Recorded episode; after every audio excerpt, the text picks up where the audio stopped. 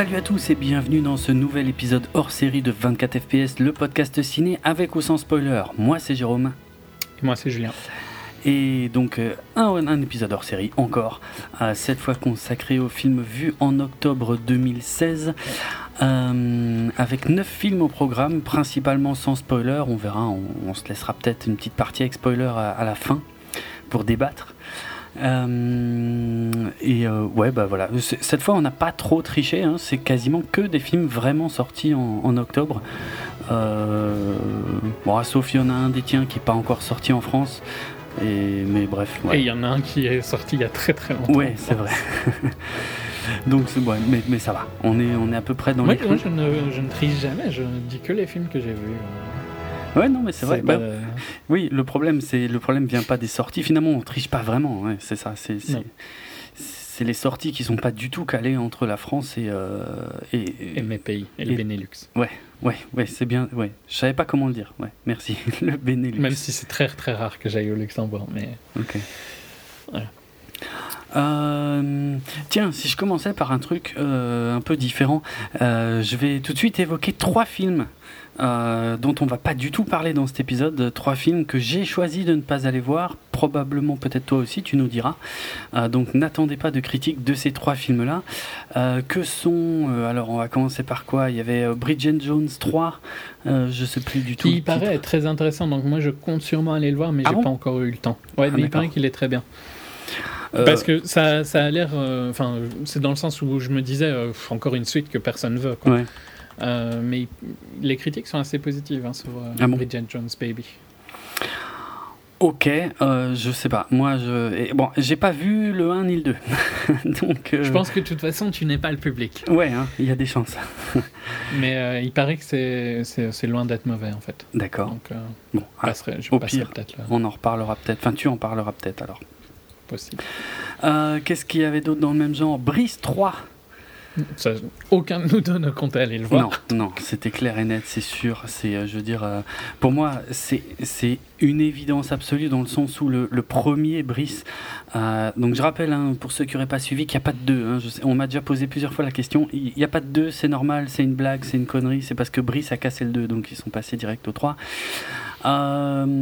Le premier Brice de Nice. Moi, je trouve ça, je trouve ça épique quand même. Hein. Ah, ah, oui, que leur, dans leur com, c'est parce que Brice a cassé le 2. Ouais.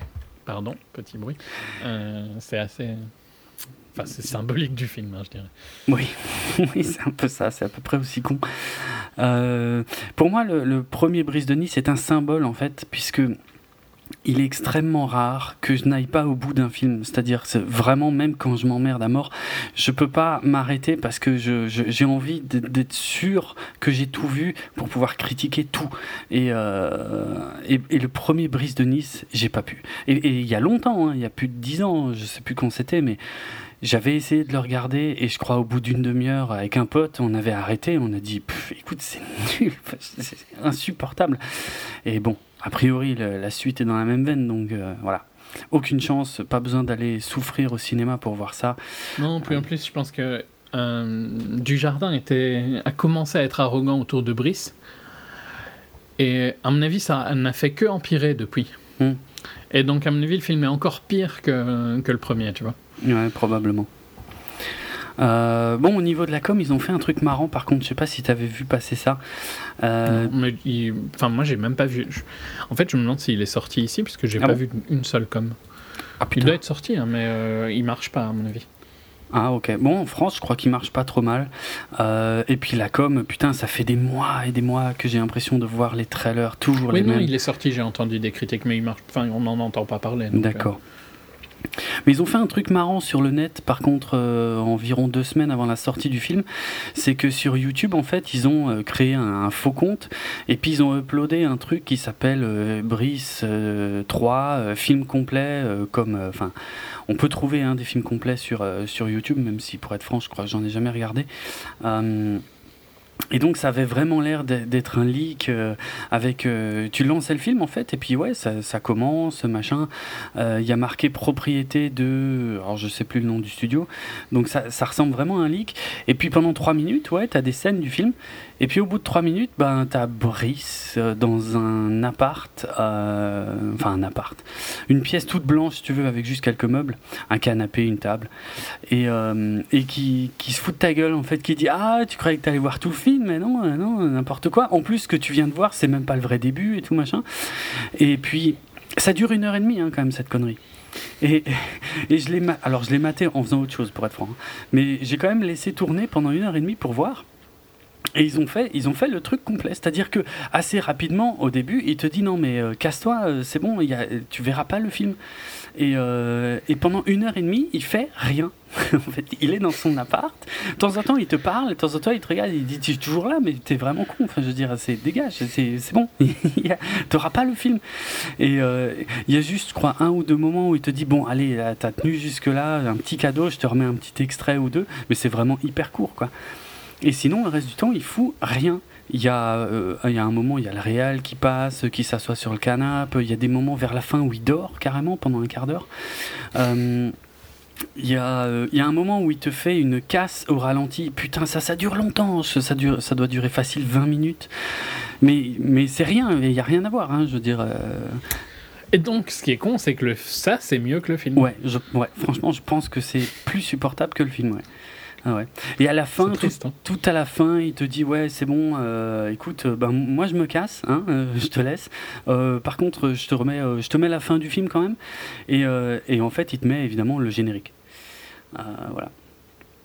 Donc c'était assez inédit et puis pourquoi pas. Après, je dis pas qu'il faut regarder ça religieusement pendant une heure et demie, hein, parce que je pense que tu te fais grave chier quand même. Mais l'initiative est amusante. Euh, autre film que j'ai pas réussi à me décider, je sais pas si toi tu comptes le voir. J'ai vraiment. Je pense. Ouais, l'Odyssée. Ouais, je pense, mais, j'ai pas, j'ai vraiment eu une semaine super chargée, mhm. j'ai pas eu le temps. Donc, euh, mais ouais, je pense que j'irai voir. Euh, je suis assez curieux de, de voir l'histoire. je suis curieux et puis d'un autre côté, bon, j'ai un peu manqué de temps aussi et puis j'ai dû faire des choix et j'ai vraiment pas réussi à me décider à aller le voir. Et euh, bon, alors t'en parleras peut-être quand même alors. Ouais, sûrement dans le prochain. Mais moi, ça m'arrive souvent d'aller voir des films euh, un peu plus tard, hein, mmh, dans mmh. les plus petits films que je sais qu'on ne parlera pas. Ok. Moi, je sais pas. Je sais pas si ça m'intéresse. Ça m'intéresse un peu. J'ai lu des choses sur le film aussi. Peut-être on aura l'occasion d'en reparler. Euh, bon, je, je sais pas. J'aime beaucoup Pierre Ninet euh, et puis Lambert Wilson, c'est sympa, tu vois. Donc je suis curieux de, voir ce que ça fait. Par contre, Jérôme Salle n'a jamais vraiment fait de film euh, super, hein, parce que euh, le il a fait Zulu en 2013, qui était en, en anglais. Mhm. Enfin, ouais, il y avait des, des morceaux en, en Afrikaans, c'est comme ça qu'on doit dire. Enfin, ça se passe en Afrique du Sud, avec Forest Whitaker et Orlando Bloom ouais. Euh, qui, était, qui était pas mal. C'était un, bon thriller policier. Euh, mais par contre, avant ça, il avait quand même fait les deux dos Largo Winch, tu vois, qui était vraiment pas top, quoi. Je sais pas, je l'ai pas vu. ça me parle pas. Donc, euh, je suis pas super confiant sur lui, mais je, je suis curieux de voir l'histoire et de, de, voir ce que ça donne. Donc, on en reparlera dans un futur HS. D'accord. Euh, voilà, maintenant que ça c'est dit, donc les 9 films qui sont au programme de cet épisode sont euh, Miss Peregrine, Everybody Wants Some, Les 7 mercenaires, Southbound, Deepwater, La fille du train, Les espions d'à côté, Jack Reacher Never Go Back et Don't Breathe, La maison des ténèbres. Euh, et puis, bah, je vais ouvrir le bal tout de suite donc avec euh, Miss Peregrine. Euh, tiens, j'ai pas noté le titre complet, je suis con. Miss Peregrine. Ouais, alors ouais, je vais le faire, en, je vais faire les deux. Miss Peregrine et les enfants particuliers en VF et Miss Peregrine's Home for Peculiar Children en VO. donc le nouveau film de Tim Burton adapté euh, d'un roman euh, paru en 2011 écrit par Ransom Riggs. donc c'est un roman pour enfants. c'est l'histoire d'enfants bah, qui ont des pouvoirs particuliers et qui sont en quelque sorte à l'abri du monde dans une école spéciale. C'est un concept vraiment qu'on n'a jamais entendu. Ah, c'est vrai, hein. c'est clair. Ah non, mais tout le monde. Mais t'es obligé de relever la ressemblance. c'est n'importe quoi. C'est clair et net. Euh, donc une école qui est, euh, qui est cachée, elle aussi, en fait, avec une astuce un peu, euh, un peu bizarre.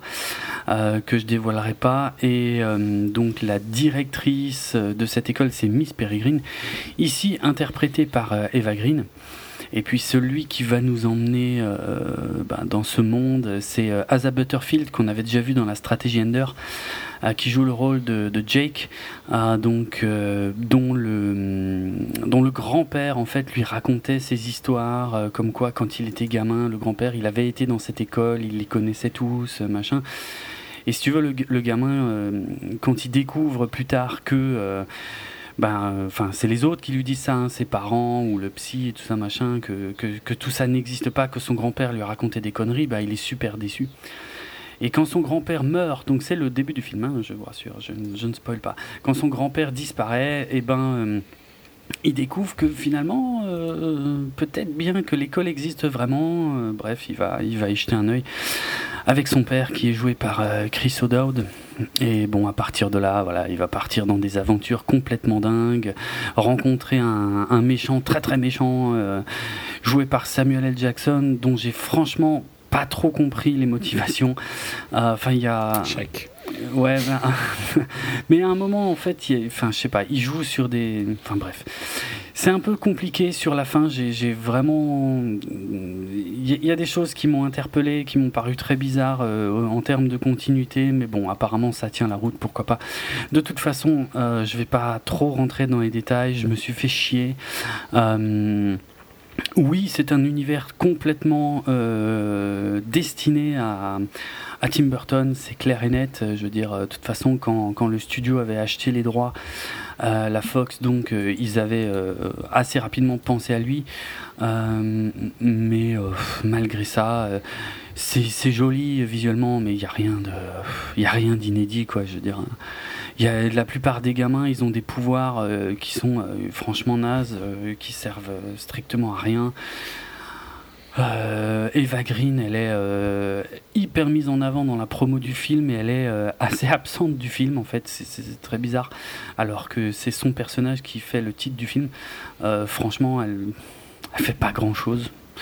Et elle est pas, tu vois, c'est un de ces cas où tu peux pas dire elle est bien, elle est pas bien. Euh, elle est bien, mais elle fait pas assez de choses pour que ce soit vraiment mais bon, elle ne se déshabille pas. Non, oui, non. Ce qui est quand même un des points importants de la carrière d'Eva C'est vrai, c'est peut-être un tournant dans sa carrière, effectivement. Euh, c'est bien dommage d'ailleurs, mais. Non, je. plus je, je, voilà, j'ai rien retenu de ce film. Je me suis bien emmerdé. Sur la fin, j'ai même euh, très honnêtement euh, somnolé. Euh, Tim Burton, euh, enfin je veux dire, bon, Tim Burton, ça fait genre 13 ans qu'il a pas fait un bon film. Voilà, de toute façon, là, ils auraient pris n'importe quel faiseur, c'était pareil. Il n'y a, y a, rien, il n'y a plus rien, il n'y a, y a, y a, plus aucune émotion dans ces films. son univers, c'est presque les autres qui lui amènent en fait son univers, tu vois. On dirait que lui. en fait, pour être, euh, si tu veux que je sois plus méchant, hmm. Tim Burton a maintenant une carrière plus longue de faire des mauvais films qu'il n'a eu de faire des bons films. C'est vrai. Mais je suis assez d'accord. Je suis assez d'accord. Donc. Et il a fait plus de films pourris que de films euh, intéressants. Ouais. ouais, euh, de, là maintenant. Donc, je sais pas. Enfin, moi maintenant, et on en avait déjà parlé quand on avait parlé de Big Eyes, hein, mais Tim Burton maintenant c'est ça me donne pas envie d'aller. Enfin, c'est plus, c'est plus que ça me donne pas envie d'aller, c'est euh, c'est un frein à aller voir le film, un film de Tim Burton. Ouais, je suis assez d'accord. Je suis assez d'accord. Sur un sujet. Genre Big Guys, mm. j'aurais été plus le voir si ça avait pas été Tim Burton. J'ai quand même été le voir au final, tu vois. Mais j'aurais été moins. J'aurais été plus motivé si ça avait pas été lui. Donc je pense. Et je pense mm. que c'est le cas pour beaucoup hein, de, gens maintenant. Donc. Euh, Peut-être pas le grand public. de lui donner. Peut-être pas le grand public. Je suis pas sûr. Je suis pas sûr parce que Alice, pour moi, souffre un peu de, même s'il n'est pas réalisé par lui, le deuxième, hein, la suite de mhm. cette année, souffre de l'image, c'est un film Tim Burton, et tu vois comment ça a foiré, quoi. Ouais, c'est vrai, c'est vrai. Et euh, Miss Peregrine, ça foire quand même un peu aussi. C'est pas fou, ouais. Le, budget de 110 millions, il est hallucinant. Je sais pas où ils ont foutu les 110 millions. Je dis pas que c'est moche, hein, mais euh, dépasser 100 millions euh, pour un truc qui se passe quand même un peu beaucoup au même endroit, pendant en tout cas la majeure partie du film, c'est un peu abusé.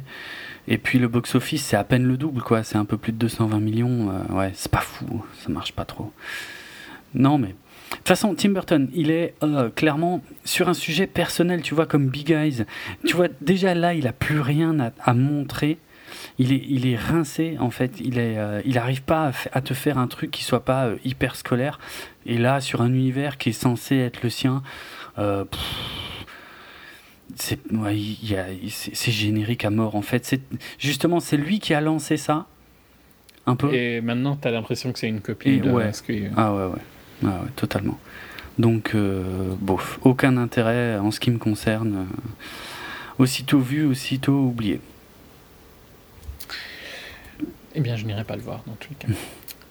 Ça... J'enchaîne? Ouais. Ça va être super court, hein, parce que si vous voulez, euh, la critique de Jérôme de Everybody Wants Some, c'était dans notre HS d'avril, donc ça donne à quel point ça date. Mmh. C'est un film qui est sorti en mars en France. Ouais. Donc Everybody Wants Some, c'est le dernier film de Richard Linklater, connu pour euh, la trilogie euh, Before et euh, Boyhood en 2014, j'ai envie de dire. Je crois, oui, oui. et ben, ça raconte l'histoire de... Ça se passe sur un week-end, sur deux jours, avant le, début de, des cours, sur une, une, équipe de baseball au Texas. Mhm. Donc euh, c'est ben, leur arrivée dans, au collège, euh, la, la découverte de, de, la maison, la découverte de leurs euh, compatriotes. Je, je, cherche teammate, mais je n'arrive pas à trouver le mot français de teammate. Équipier. Équipier, merci. de l'équipe et tout ça, les, les, filles du collège, tout ça. Bah, surtout que la majorité viennent un peu de, de coins plus ruraux, quoi. Donc c'est une arrivée en ville et tout ça, dans les années 80. Et euh, c'était un film que j'attendais à mort, vu que, pour euh, l'anecdote, si vous n'avez pas écouté, j'avais refusé d'écouter ce que Jérôme disait sur le film vrai. dans le HS d'avril. Donc, euh, je pense que j'avais des attentes qui étaient un peu trop grosses. Et le film, j'ai vraiment adoré. Mais j'ai plus adoré le début et la bande son qui est hallucinante tout le long. Mm. Parce que c'est pas, c'est difficile de, de, dire vraiment quoi ça raconte. Ça raconte leur leur découverte de la vie étudiante euh, collège, quoi, donc collège-université. Ouais. Euh, y a pas, il se passe pas beaucoup, c'est des, ils vont à des fêtes, euh, ils draguent, euh, ils se font jeter, mm. ils redraguent. Mais vraiment l'ambiance années 80, la musique, le jeu, tout le monde joue bien, je trouve, tout le monde a, a une personnalité bien fun, il y a, y a, des moments super marrants et tout ça, mais ça va un peu nulle part, quoi, globalement. C'est plus... C'est vrai c'est plus euh, un moment. Quoi. Je pense que c'est un film vachement personnel pour Linklater. Et ça se ressent un peu qu'il avait envie de raconter un peu une histoire qui, qui lui tient à cœur, mais il n'y a pas grand-chose dans le, dans le film. Quoi. Hmm. Donc, euh, je pense que j'avais des attentes un peu trop hautes. Tu vois. C'est un peu difficile parce que c'est pas vraiment qu'il m'a déçu, mais c'est sûr que c'est pas une expérience comme Boyhood ou bien comme le premier Before quand je l'avais vu, c'était hallucinant. Ici, il euh, n'y a pas vraiment d'histoire, c'est plus pour, euh, pour l'ambiance et pour la musique que tu vas apprécier le film. Mhm. Mais par contre, rien que pour ça, parce que c'est vraiment une des meilleures BO depuis des années, ah euh, ça vaut la peine de, le voir. Ouais. Et puis c'est marrant de voir la vie étudiante américaine qui est tellement différente de la nôtre, tu vois. Ouais, Surtout à cette époque-là. Mm. Et il y a plein de, il y, a plein de personnages, ils sont tous excellents. Hein. Moi, je les avais tous adorés. Euh, t'as vraiment l'impression, enfin, tu, c'est un de ces cas où en plus les acteurs sont pas forcément très connus donc non c'est ouais, volontairement ouais, je pense, ouais tu as du mal à les imaginer autrement que là ils sont vraiment parfaits dans le rôle dans l'époque dans, dans, tout quoi. Ouais ouais tout à fait c'est excellent. Vraiment, pour ça, ça vaut la peine d'être vu. Après, voilà, faut pas s'attendre à une histoire, quoi. Il y en a, il y en a pas vraiment. Non, il y en a pas vraiment, mais c'est très sympa. Il y a de l'humour, il y a parfois un peu d'émotion, euh, il y a Il y a une super bonne ambiance. Ouais, ouais, ouais. Hmm. C'est fun. Et ça, ça retranscrit super bien l'époque. Hein. Il arrive euh, à bien gérer ça. Les tons sont justes. Euh, enfin. Hmm. Tu vois, de, de dans la photo et tout ça, c'est très beau. Mais je me souviens ce que j'avais dit euh, dans ma critique, c'est que s'il n'y avait pas la scène du concert punk, on jurerait que c'est un truc des années 70 en fait. Parce que c'est les années 80, mais c'est vraiment en 1980. Hein. Le feeling est très 70 quand même. Hmm. C'est vrai que la scène punk aussi est marrante. Ouais, non, j'avais adoré aussi. Hein. pour, pour, ceux qui seraient intéressés. Euh, c'est pas American Pie, hein, c'est pas une grosse connerie comme ça. Ah oui, non, pas du euh, tout, non. C'est un teen movie, mais euh, soft. Teen, c'est un peu, un peu, un peu violent. Oui, parce que pour toi, c'est péjoratif, mais dans le genre en tout cas une bande de potes qui pensent à draguer à coucher machin oui, oui, mais American Pie ils sont en high school ils sont en fin de high school mais là ils vont au collège c'est un petit peu il n'y a, que 2-3 mois de différence, hein, mais ça mm. reste un peu. Euh, le, le, ton est fort différent. Ça reste des adultes ici, au contraire, tu vois. Des jeunes euh, adultes, ouais. ouais. Mm. D'American Pie. Ouais. Non, j'ai vraiment bien aimé, mais voilà. Je, sais pas, à mon avis, je m'attendais. Je crois que c'est l'attente de plus d'un an, tu vois, de mm. le voir, qui n'aide pas. Hein, mais euh, je le conseille quand même très très fortement. Ok, donc Everybody Wants Some. À ne pas rater quand même, je pense. Un des meilleurs films de bah, l'année. à trouver, euh, à trouver en, DVD. Quoi, ouais, je pense maintenant largement, ouais. Oui, surtout que la sortie française, fallait pas la rater, hein, parce que je crois qu'il est resté une semaine ou deux. Bah, hein. euh, techniquement, je crois qu'il est. Moi, j'ai vu une. Il, est... il y a eu une séance. Hein, ah ouais, putain. celle que j'ai vue. D'accord. Donc. Euh, après, il y a peut-être eu des séances à Amsterdam ou quoi un peu plus, mais voilà, ici, il y avait très peu. Donc, euh, ouais, c'était pareil. Quoi. Je suis vraiment content de l'avoir vu au ciné, par contre, parce que je pensais que c'était mort. Je comptais le voir, tu vois, euh, pour le bilan de l'année, mmh. Mais je pensais le voir, devoir le voir euh, chez moi. D'accord. je suis content de l'avoir vu au ciné. Ouais. Ok. On enchaîne? Ouais, on va passer à notre mini dossier consacré aux sept mercenaires d'Antoine Fuqua. Mais avant ça, forcément, un petit peu d'historique, c'est obligé. Euh, puisque Les Sept mercenaires d'Antoine Fuqua est un remake euh, des Sept mercenaires de John Sturges, qui lui-même était un remake des Sept samouraïs de Akira euh, Kurosawa. Donc, le chef-d'œuvre d'Akira Kurosawa. Tout à fait, tout à fait. Donc, Shichinin no Samurai sorti à l'origine en 1954, donc connu chez nous sous le titre Les Sept Samouraïs, est un film culte d'Akira Kurosawa, euh, qui à l'origine en fait avait pour projet de raconter euh, la vie d'un samouraï, je crois, ou de choses comme ça. Bref, le projet avait pas mal évolué et finalement euh, il était parti sur un concept de six samouraïs qui venaient, qui allaient aider un village en difficulté et il avait finalement intégré un septième samouraï, puisque l'acteur Toshiro Mifune avait, un, avait un rôle, mais bref, ils ont changé le rôle, je vais faire court, ils ont changé le rôle, ils l'ont recasté. et ils l'ont intégré, il l'a intégré avec la bande des autres, donc du coup c'est devenu sept samouraïs.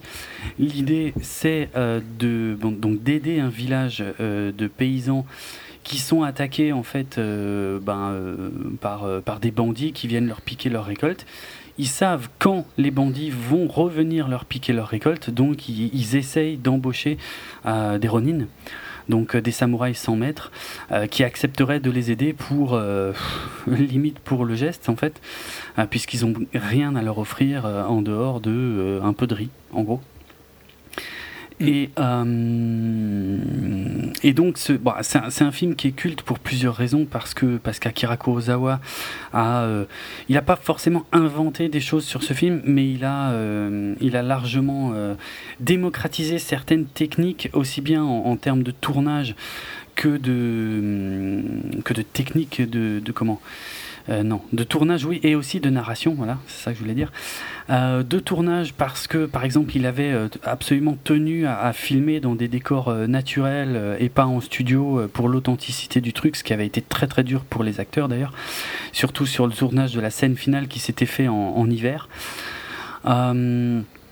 Il y a tellement d'anecdotes là-dessus, je sais même pas quoi raconter. Il y a euh, le fait de tourner les scènes d'action avec plusieurs caméras, c'est-à-dire ça lui évitait de faire plusieurs euh, prises. Alors ça paraît idiot aujourd'hui hein, parce que c'est très répandu, mais euh, il plaçait en fait jusqu'à trois caméras pour les scènes d'action, ce qui lui permettait de, de découper l'action finalement, d'avoir un rendu beaucoup plus dynamique, ce qui était assez révolutionnaire à l'époque.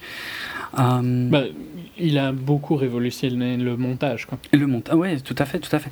En plus, il travaillait comme un dingue sur le montage, hein, parce que le montage, il le faisait au jour le jour, c'est-à-dire tout de suite après la journée de tournage, euh, ce qui était euh, pas du tout euh, courant non plus à l'époque où généralement le montage se faisait sur des mois après le tournage. Lui, il montait au fur et à mesure le soir. Euh, Ce qui paraît quand même hallucinant hein, pour le coup, parce que ça c'est un truc qui se fait pas, qui se fait toujours pas vraiment maintenant. Non, c'est clair. Donc, même avec euh, le numérique, euh, ouais ouais, c'est pas si répandu que ça. C'est clair. Ah, je sais pas qu'est-ce que je pourrais encore raconter. Il y a il y a tellement de choses. Euh, maintenant, j'avoue, j'ai plus trop en tête parce qu'en plus, ça fait, ça fait un moment. Euh, je, l'avais vu au début du mois. Le tournage a connu des problèmes. Ils, avaient mis un an pour tourner le film. Le, le, le, tournage avait été interrompu au moins deux fois par le studio. Il paraît que Kurosawa allait, euh, allait pêcher quand c'était interrompu parce qu'il était sûr que le projet reprendrait. Donc, il s'en faisait pas. Il partait pêcher. Et puis, le studio finissait par le rappeler. Il continuait le tournage. Enfin, bref. Et c'est aussi un film qui a introduit des concepts donc narratifs qui sont aujourd'hui totalement euh, standards, voire peut-être même bidons pour certains, mais qui étaient euh, qui existait déjà, mais que là il a réuni au sein d'un même film et qui n'était pas si courant que ça. Alors des choses simples, hein, comme le fait que les héros soient pas forcément euh, appréciés euh, totalement des gens qui viennent anti-héros, tout ça. Ouais, il y a le concept des anti-héros, il y a le fait que le plus jeune de la bande tombe systématiquement amoureux d'une des jeunes filles qui viennent aider. et puis surtout, surtout, surtout, ce concept de, ben, de passer tout le début du film finalement à réunir l'équipe des héros euh, pour ensuite euh, les, les, envoyer euh, ben, faire enfin, le, le, gros de, de, leur mission. Quoi. Mais que d'abord, on va mhm. commencer par des éléments sans rapport et voire même que le, le, leader soit introduit par une scène qui le montre en train de faire quelque chose qui est sans lien avec le reste de l'histoire, mais qui l'établit tout de suite comme le héros principal. Quoi. Bah voilà. Il y a un côté un peu origin story. En fait, c'est un, c'est un peu un template, quoi. Et quand tu l'as vu, tu vois à quel point il a une influence. C'est exactement euh, ça. C'est moins, c'est moins marqué que, euh, et je, vais dire ça sans dire aucun film parce que j'en ai pas en tête. C'est peut-être moins marqué sur certains points que d'autres films, tu vois, qui ont eu de l'influence. Mais par contre, il fait vraiment, il a un côté vraiment template d'un type de film, mmh. quoi. Euh, qui est repris dans plein de films de super-héros et tout ça. Ah ouais, les Gardiens de la Galaxie, regarde, c'est exactement ça. Pour prendre un exemple récent. Euh, Jack Reacher, regarde le dernier Jack Reacher, on en parlera tout à l'heure, mais regarde la scène d'intro, c'est exactement ce que je viens de dire. Il fait un truc qui n'a rien à voir avec le scénar principal, mais qui l'établit, boum, tout de suite comme le héros. Ah, bon. C'est super courant dans quasiment ouais, tous les films d'action. C'est hyper classique maintenant, mais voilà, ces bases ont été posées par, euh, par les sept samouraïs et et Kurosawa, donc en, en 54, avec. Euh, moi, il y a des trucs. donc, j'ai vu le film pour la première fois, hein, je l'avais jamais vu. Euh, bon, ça dure quand même plus de 3h20, mais, je, mais franchement, ça passe. Euh, enfin, pour moi, c'est passé comme une lettre à la poste. Hein. C'est super bien construit. Le climax, il dure une heure. Je veux dire, on. Ah, je sais pas si je dois partir sur Zack Snyder, mais, mais euh, franchement, mais le, tu sais que. Non. Non, et pourtant, je vais le faire quand même parce que. Rapidement. Parce que euh, ça m'a fait délirer, mais il y, y a, même des moments où il y a des ralentis. Dans les 7 samouraïs en 54. Et je me suis dit, oh merde, quoi, c'est euh, Snyder avant l'heure. Bon, c'est pas pareil, hein, j'exagère un peu. Mais voilà, il y, y, a vraiment les. Il y a un peu une différence de talent entre les deux. Hein. Ouais, petite. Oui, oui, non, c'est sûr. non, non, elle est très grande, mais c'est pas grave. Mais euh, non, il y a. Enfin, voilà, j'en reviens toujours pas. La modernité du, du, du, cinéma de Kurosawa, c'est euh, c'est vraiment, vraiment ouf. Quoi. Les codes des blockbusters qui sont présents dans ces films des années 50, c'est assez impressionnant. Alors évidemment, le euh, bon, ça a été un des plus gros succès de l'histoire du cinéma japonais, surtout à l'époque et tout, carton monumental. Euh, et il y a eu donc assez rapidement un, remake aux États-Unis, donc euh, sous la forme d'un western. la construction, les personnages sont quasiment les mêmes. c'est pareil, hein, je l'avais jamais vu et puis je l'ai vu bah, juste après avoir maté les 7 samouraïs et j'ai halluciné à quel point effectivement la construction c'est vraiment la même. Il y, a, quelques passages en plus et en moins aussi d'ailleurs parce que le film dure vachement moins longtemps, mais mais euh, voilà, c'est le même principe. C'est une bande de, de sept cow-boys qui sont réunis par euh, des villageois mexicains qui en ont marre d'être attaqués par des, euh, des bandits mexicains. le, comment, le casting est hallucinant. Hein, puisqu'on a Yul Brunner, c'est le personnage principal, entouré de Steve Mac. Et pour, pour le public, un des acteurs principaux du film Westworld, ah, ah, vu que la série. Absolument. et, et, je suis même à peu près certain que le que le personnage que joue Yul Brunner dans Westworld, Monde Ouest, hein, avec le titre, euh, son titre français, euh, je suis sûr qu'il est vachement inspiré de, son rôle dans les, dans les Sept Mercenaires, parce qu'il il est sapé pareil, en fait, tout simplement. C'est le seul qui est tout en noir, euh, c'est quasiment les mêmes fringues, c'est, donc ouais, il y a, y a, sûrement un lien. Euh, et puis il est entouré de Steve McQueen, euh, tout jeune à l'époque, Charles Bronson, euh, Robert Vaughn, Brad Dexter, James Coburn et Horst Burschholz. et puis les, méchants en fait sont conduits par Eli Valak le célèbre truand de la le, bon la brute et le truand euh, alors il y a des anecdotes marrantes juste rapidement à ce sujet. Euh, T'as pas dit le reste du cast, c'est pas grave. Hein, mais... Bah, j'ai cité vraiment les connus à mon avis, non? Ok, non, non, non, mais ok, ça va. Euh, j'en oublie peut-être, hein, je sais pas. Non, non, mais enfin, tous étaient un peu connus, quoi. ouais, oui, clairement, clairement. Bah, il y avait. Alors, bah, tu sais, euh, qui n'était pas forcément très très connu à l'époque, c'était Steve McQueen en fait. Parce que Steve McQueen, euh, il était euh, engagé sur une série à l'époque qui s'appelait Wanted Dead or Alive. Alors, je suis en train de chercher le titre français parce que. Au nom de la loi, voilà, évidemment. Donc, Steve McQueen, il était surtout connu pour ça. Et en fait, quand il a été approché pour le rôle, bah, il pouvait pas se libérer. Parce qu'il était engagé sur, au nom de la loi. Et euh, ce qu'il a, a fait, en fait, et c'est son agent qui lui avait conseillé de faire ça, et c'est assez ouf, hein, parce que je, je vois pas quelqu'un qui ferait ça aujourd'hui. Euh, en fait, il a simulé un accident de voiture, mais qu'il a quand même vraiment eu, hein, mais qui était simulé, pour, euh, bah, pour justifier en fait le fait qu'il pouvait plus travailler sur la série parce qu'il devait porter une, une Minerve, en fait. Et en fait, il a profité de cette pause dans le tournage de la série pour aller tourner euh, les, les sept mercenaires à la place. Ouais. Et euh, ouais, c'est. Ça passe pas maintenant. Non, je pense pas, non. Euh, et alors, j'ai découvert un truc assez génial, c'est que euh, il y avait des, des tensions entre Yul Brunner et Steve McQueen en fait. Ils s'appréciaient pas beaucoup et euh, des trucs tout bêtes, mais apparemment Steve McQueen en fait était pas content d'avoir que sept lignes de dialogue, je crois, sur le script original.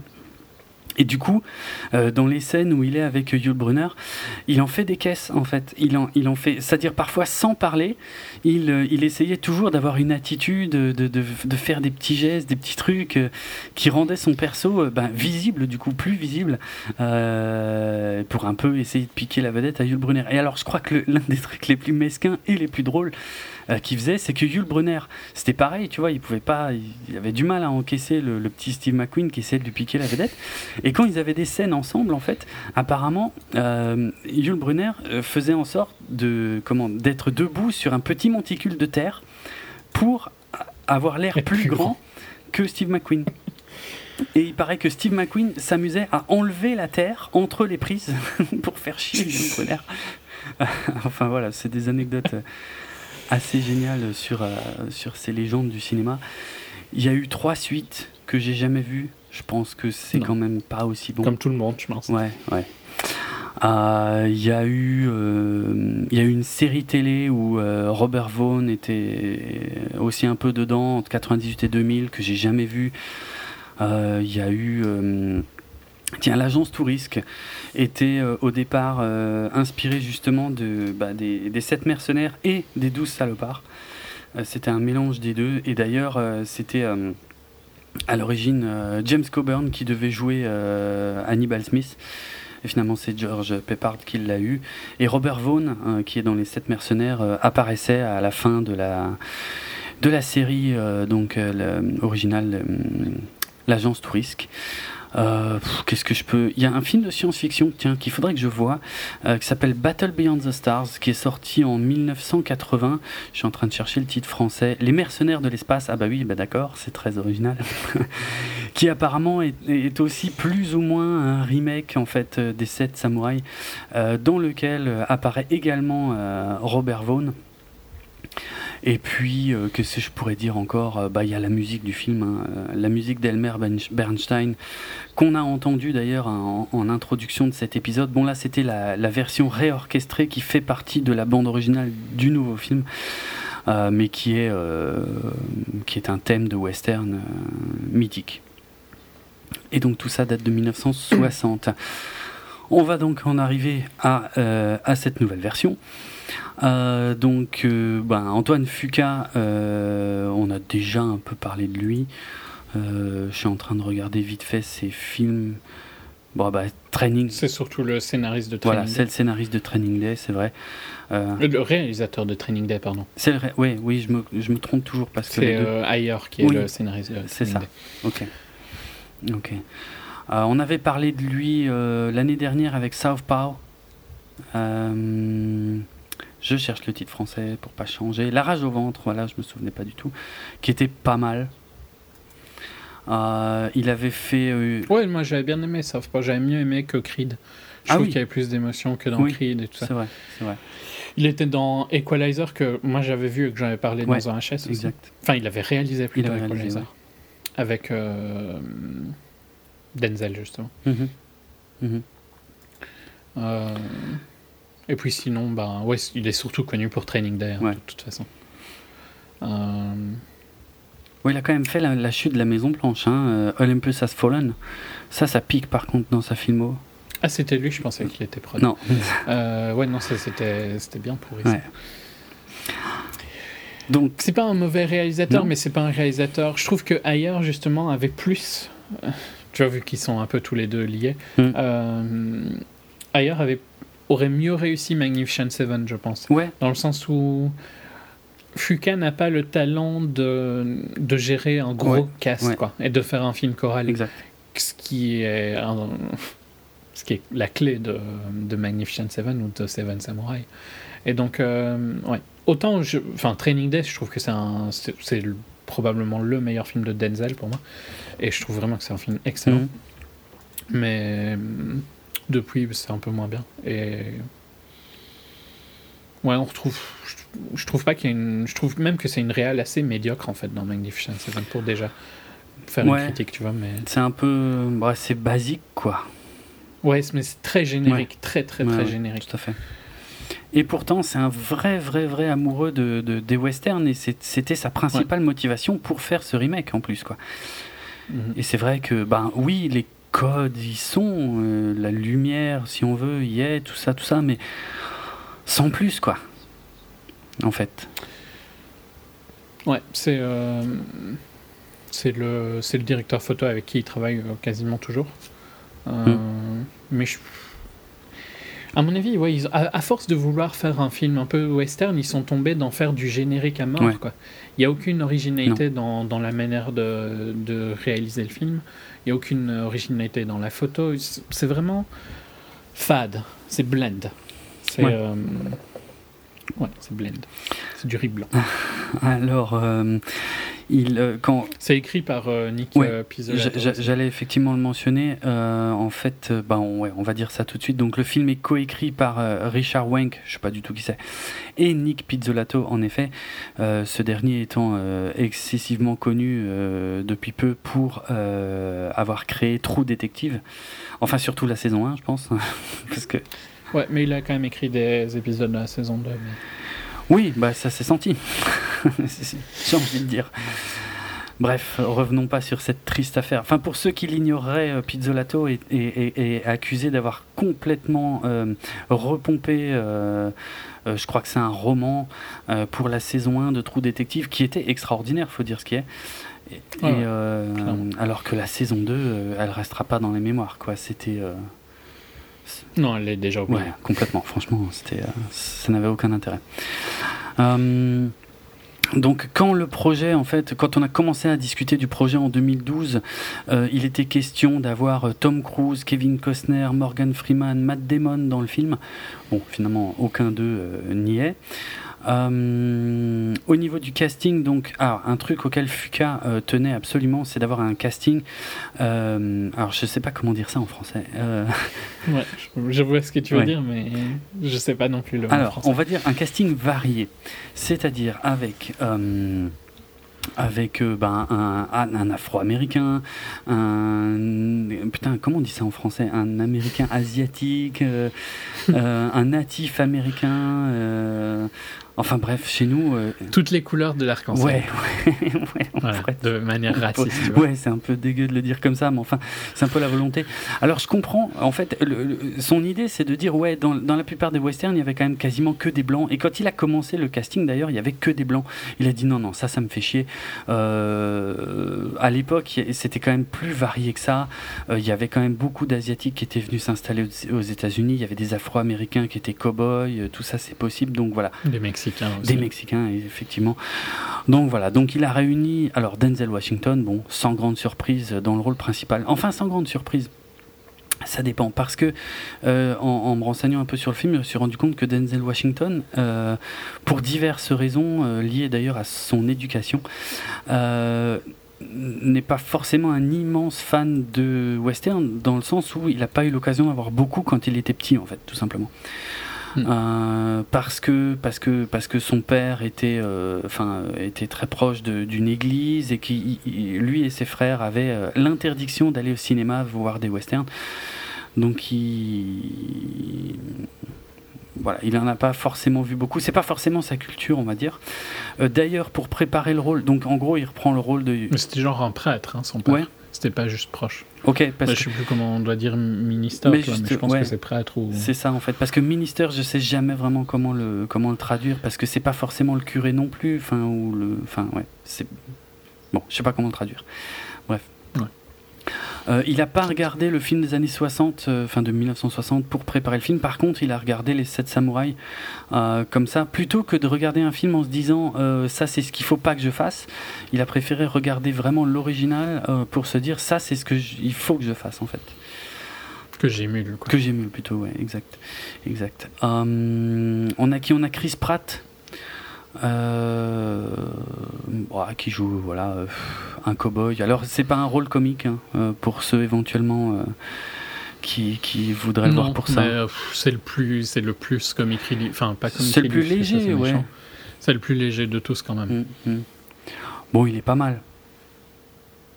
Ouais, mais c'est pas ouf. Non, c'est pas ouf non plus. Hein. Washington, c'est pareil, hein, il fait du, il fait du Denzel Washington. Ça, ça, ça, va, mais mm, c'est rien d'incroyable. Ethan Hawke. Lui, tu vois. Ethan Hawke est presque, par contre, celui qui m'intéressait le plus, mais qu'on ne développe pas au final. Non. Hein. Non. Mais qui a l'air d'avoir une backstory un peu plus complexe et tout ça. Donc, euh, mais, mais hyper cliché, je veux dire, je voyais venir tellement le truc, enfin, c'est très con. Hein. Ouais, ouais, mais c'est peut-être le seul perso qui a un petit peu de profondeur. Un peu, ouais. Ouais, je suis d'accord. Euh, par contre, j'ai adoré Vincent Donofrio. Euh, en, trappeur. Ah oui, lui, il est, il est, il est méconnaissable. enfin. Ouais. Mais ça peut rien à voir, quoi, au final. Euh. Ouais, oui, oui.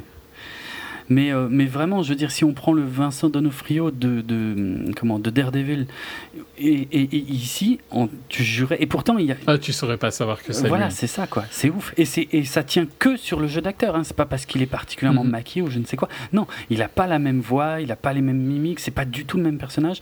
Et c'est le seul qui m'a vraiment mis sur le cul dans le film parce que je. C'est le seul qui joue un personnage, en fait. Bon, c'est un peu méchant pour Oui, parce que Denzel, il joue Denzel, Chris Pratt, il joue Chris Pratt. Mm. Euh, Ethan Hawke, ça c'est un petit peu différent, mais quand même, c'est fort Ethan Hawke-esque. Euh, ouais, Vincent D'Onofrio, c'est vraiment assez. Ouais, très impressionnant. Et puis euh, il y a euh, cet acteur coréen que j'aime bien, Lee Byung-hun. Ouais, mais enfin qui joue quand même un peu le cliché de l'acteur coréen. Totalement. Ah oui, non, non, mais totalement. Lui, il est complètement anachronique dans ce truc. Et je parle pas du personnage, mais je parle de sa carrure, de sa gueule et tout machin. Il est beaucoup trop beau et propre. Alors que justement, tu vois, il y, a, y aurait des, des, trucs qui auraient pu être intéressants à faire avec le ah, perso d'Ethan Hawke. Oui. Et c'est pas du tout exploré. Non, non. Il y a le Mexicain, euh, euh, il y a le. Ouais, c'est pareil, là c'est aussi fort cliché. Hein.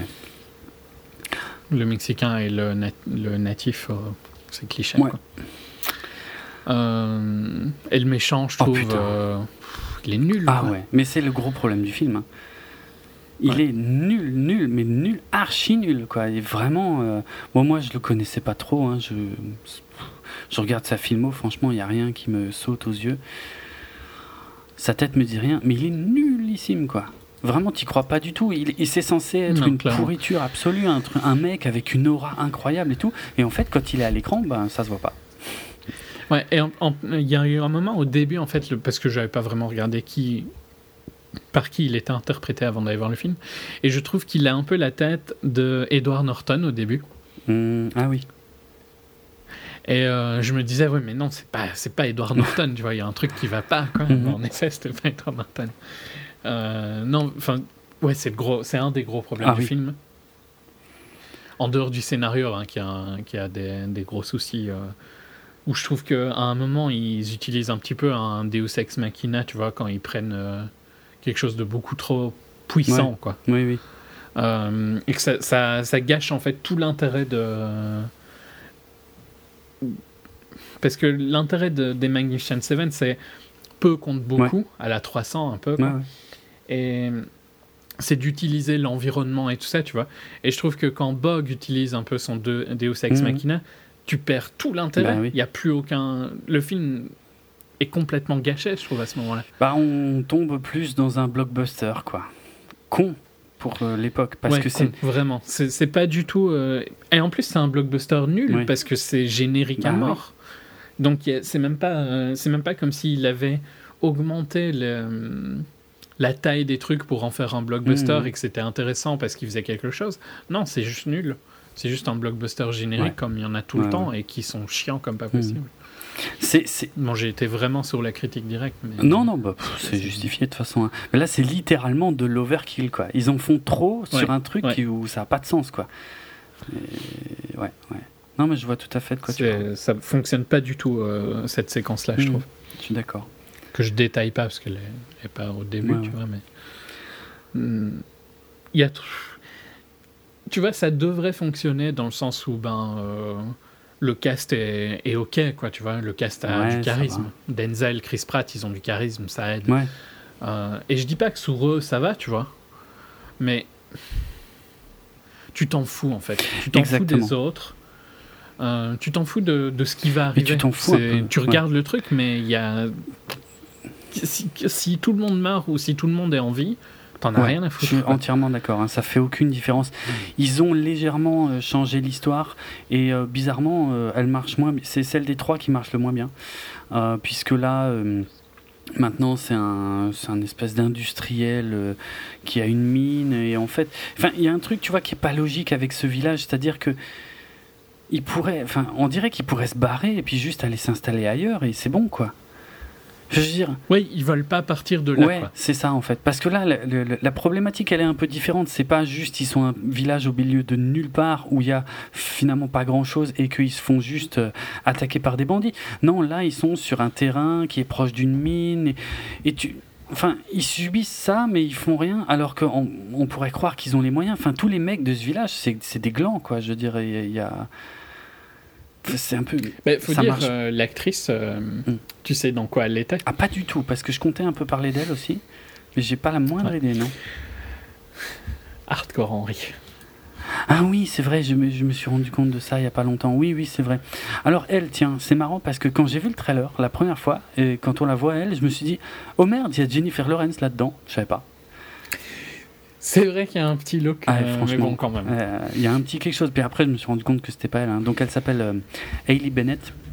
Effectivement, c'était la fille de dans Hardcore Henry. Bon, apparemment, elle était aussi dans Equalizer et puis plein d'autres trucs dont j'ai jamais entendu parler. Ah, c'était elle la prostituée dans Equalizer? Ah, je pense. Bah, c'était pas le rôle principal. Hein. Non, non, c'était Chloé Grace Moretz. Ah ok, il me semblait mm. bien que c'était pas. Non, elle devait pas avoir un rôle. Euh, important. Bon, elle est censée apporter un peu de féminité au film, mais euh, pareil, je vais. Ça fonctionne pas. Non, ça fonctionne pas. Je vais pas parler de la fin, mais franchement, c'est limite du face-palm, quoi. Tellement. Euh, tellement tu le vois venir de loin. Mais de toute façon, à partir d'un moment, à partir d'une scène avec Chris Pratt, je dirais pas plus. Hein. J'essaie de voir si tu vois laquelle je, je suis pas sûr pour l'instant. Après le Deus Ex Machina, donc. Ah ok. Mhm. Oui. Euh, moi, je trouve que c'est facepalm sur ouais, facepalm, quoi, toute la fin du film. C'est n'importe quoi, c'est clair. Déjà, cette, cette scène n'a aucun sens. Mmh, hein. ouais. Euh, la manière de. Enfin, ce qu'il fait, c'est n'importe mmh. quoi. C'est euh, enfin c'est trop Hollywood. Quoi. Et c'est Hollywood vraiment sur tous les ah mauvais ouais, côtés. C'est poussif à mort. C'est. affreux. Ouais. ouais. Mmh. Non, mais ouais. Et puis. Euh, Matt Bomer aussi, il est insupportable. Donc le le mari de la fille. Euh, lui aussi, il est ultra lourd au début dans ces scènes, t'as envie de le taper. En fait, à, ce moment-là, t'es presque du côté de Bog, quoi, tellement ils sont cons. Oui, ils ont vraiment l'air cons dans ce patelin, quoi. C'est. Euh, ça fonctionne vraiment ça pas, fonctionne pas, Après, je trouve que Bog est, pathétique aussi, hein, plus tard, mais t'as vraiment envie de tenir pour personne. Mais c'est ça. Et donc, à partir de ce moment-là, tu te dis, mais pourquoi vous défendez ces gros idiots, quoi? Euh, ça fonctionne pas du tout. Il y, a, juste, je dirais, peut-être le début de la scène d'attaque qui est un peu marrante, quoi, tu vois? Hmm. Euh, marrante, enfin, dans le sens qui fonctionne à peu près, mais elle est, c'est, vraiment limite. Hein. Après, c'est pas non plus le pire film, hein, dans le sens où, grâce au charisme de la majorité des acteurs, je trouve que c'est pas trop une mauvaise expérience, quoi. Non, ça passe, mais mais c'est pas bon. Mais c'est quand même pas top. Ouais. Quand tu sors, tu... c'est vraiment oubliable la mort. C'est ça en fait. Je, je, me suis rendu compte que pendant toute l'attaque finale, franchement, j'étais complètement détaché du film. Quoi. Il pouvait se passer n'importe quoi, je m'en foutais. Ouais, pas du tout dans. C'est un gros problème. Au contraire de d'un film dont on parlera plus tard, euh, de Deepwater, où j'étais à fond dans ce qui se passait. Exact. Exact. Donc voilà, je pense qu'on a fait le tour. Hein, de toute façon. Euh, je, le, je, le, déconseille hein, personnellement parce que je trouve vraiment qu'il a aucun non, intérêt. il a aucun intérêt. Je suis assez d'accord. Le budget est 90 millions. Je comprends pas.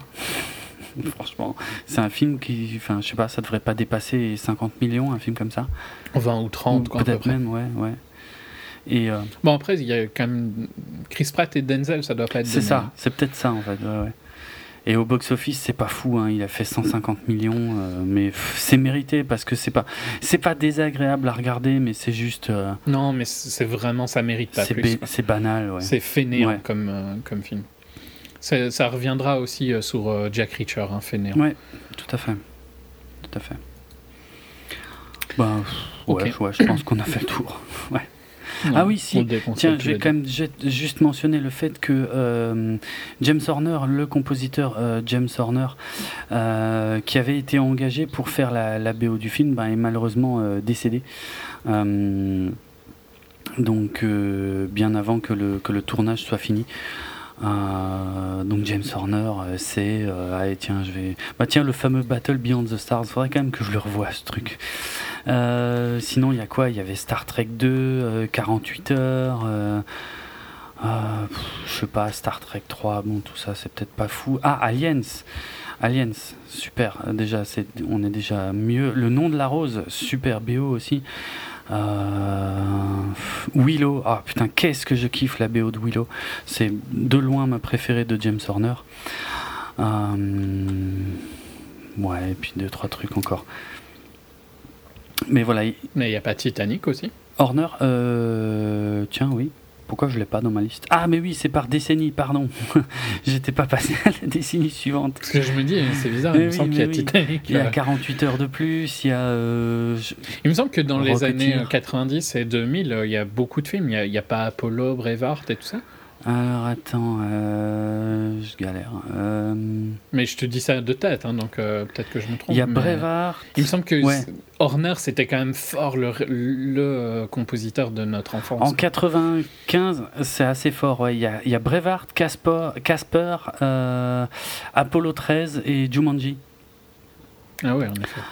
Euh, la Rançon en 96, Titanic effectivement en 97, euh, Deep Impact et euh, Le Masque de Zorro en 98. L'homme bicentenaire en 99. Le, le bon film de catastrophe de l'année. Tu sais, c'était l'année dernière. Ouais, je sais, je sais. Mais Deep Impact est tellement meilleur. Je suis totalement d'accord avec ça. Euh, le Grinch en 2000, euh, je prends vraiment. Enfin, c'est un gros, un gros, gros compositeur. Ouais, ouais. 3 en 2004. Euh, Flight Plane en 2005.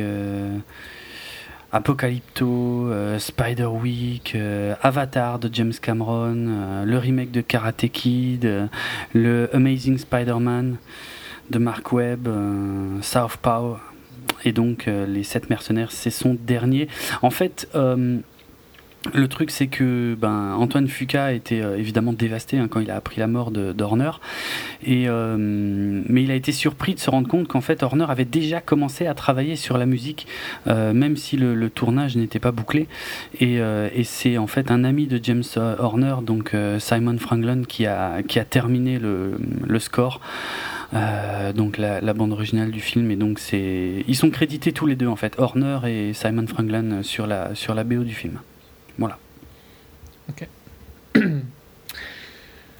ok on passe au suivant ça sera assez rapide parce que c'est donc je vais vous parler de Southbound qui est un je déteste ce terme hein, un film à sketch je préfère largement euh, Anthology euh, en anglais, mais un film d'anthologie, ça ne veut pas vraiment dire la même chose. Euh, et donc, euh, est-ce que je dis tous les réels? Parce qu'il y en a beaucoup. Bah, bon courage, ouais. De toute façon, est-ce que c'est important Parce que. Est-ce qu'ils sont connus Non, ils sont pas connus. Bah, quoique, le, radio, donc le, le, trio qui s'appelle Radio Silence, mhm. qui est composé de Matt Betellini Holpin, de Tyler Gillette et de Chad Villela. Désolé si je l'ai massacrer ça, a fait quand même quelques films euh, d'horreur qui sont un peu connus, je pense. Il y a notamment VHS. Ouais. Euh, Mais il y en a deux, hein, d'ailleurs. Il y a VHS 1 et 2. Ok. Et euh, Devil's Due. Donc, moi, je connais pas trop parce que c'est pas mon style de film. Bah, VHS, c'est la même chose. Hein. C'est en fait, c'est des films à, mini-films. En fait. Ouais, voilà, ouais. mais je sais bien que les deux sont un peu connus, quoi, parce que j'en ai déjà entendu parler. Donc, euh, il me semble que Eli Roth aime bien Devil's Ouais, euh, donc ici, ben, c'est cinq, cinq, histoires. Ça ressemble un peu à comme Les Nouveaux Sauvages dont on avait parlé dans le HS de janvier 2015. Mhm. Ça date. Euh, cinq histoires qui s'entremêlent, quoi. c'est difficile parce que j'ai pas envie de pitcher chaque histoire vu qu'elles ont elles spoilent l'histoire qui se finit, tu vois. Mais ça se passe un petit peu genre au, Texas. Ah, il y a quand même un lien entre les histoires? oui, il y a un ah, lien entre les histoires. Donc les persos sont différents à chaque fois, mais la fin d'une histoire est le début d'une autre histoire. Ok, ok. Euh, donc euh, si, je, si je parle, tu vois, de, de, la deuxième histoire, ben je spoil la première histoire, mhm. et euh, ainsi de suite.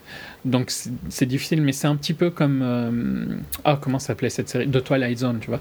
Il y a un petit peu un côté monde parallèle. Qui, qui, rend vraiment super bien. C'est horreur, mais c'est plus horreur psychologique que vraiment gore ou quoi, tu vois. Et j'ai trouvé ça très intéressant puisque la majorité des histoires, la majorité des persos sont bien. Il y en a quelques-uns, quelques acteurs sont un peu moins bons. Tu vois, quand tu as une quinzaine d'acteurs dans des séquences de 20 minutes, c'est logique qu'il y en ait qui sont il y, en a qui brillent et il y en a qui sont un peu moins plus génériques. Euh, c'est le cas de tous les films à sketch comme ça. Mais voilà, j'aimais bien la continuité, tu vois. Et les nouveaux, c'est pour ça que j'ai utilisé les nouveaux sauvages. C'était un peu la même chose, hein, si tu te rappelles. Il y avait une continuité un petit peu entre, une thématique. Euh, entre les histoires. Oui, et puis parfois, oui, c'est vrai. Et, ici, ben, c'est un peu pareil. Et tu passes un bon moment parce que, disons que vu que chaque histoire est courte, ils arrivent à raconter ce qu'ils veulent dans cette, ce moment-là. Mais c'est bien d'avoir la globalité pour raconter un, un, arc un peu plus complet, tu vois. Donc euh, je trouvais ça sympa. C'est, à mon avis, impossible à voir au ciné. Hein. moi, je l'ai vu dans une avant-première, il n'y aura pas plus de mmh. sens. Euh, mais par contre, ça doit se trouver en, en, DVD ou en ligne. Euh, J'imagine. je le conseille pour les, les fans de, de cinéma de genre, quoi, fantastique. J'ai trouvé aucune date sur Allociné. Euh, il était projeté au, Festival de Gérardmer début 2016, mais je ne l'avais pas vu. Donc... Il a eu un prix, il me semble. Oui, oui, exact. du jury ou, ou, du public. Jury jeune. Ou jury jeune, peut-être bien, ouais. ouais. Je crois que c'était ça.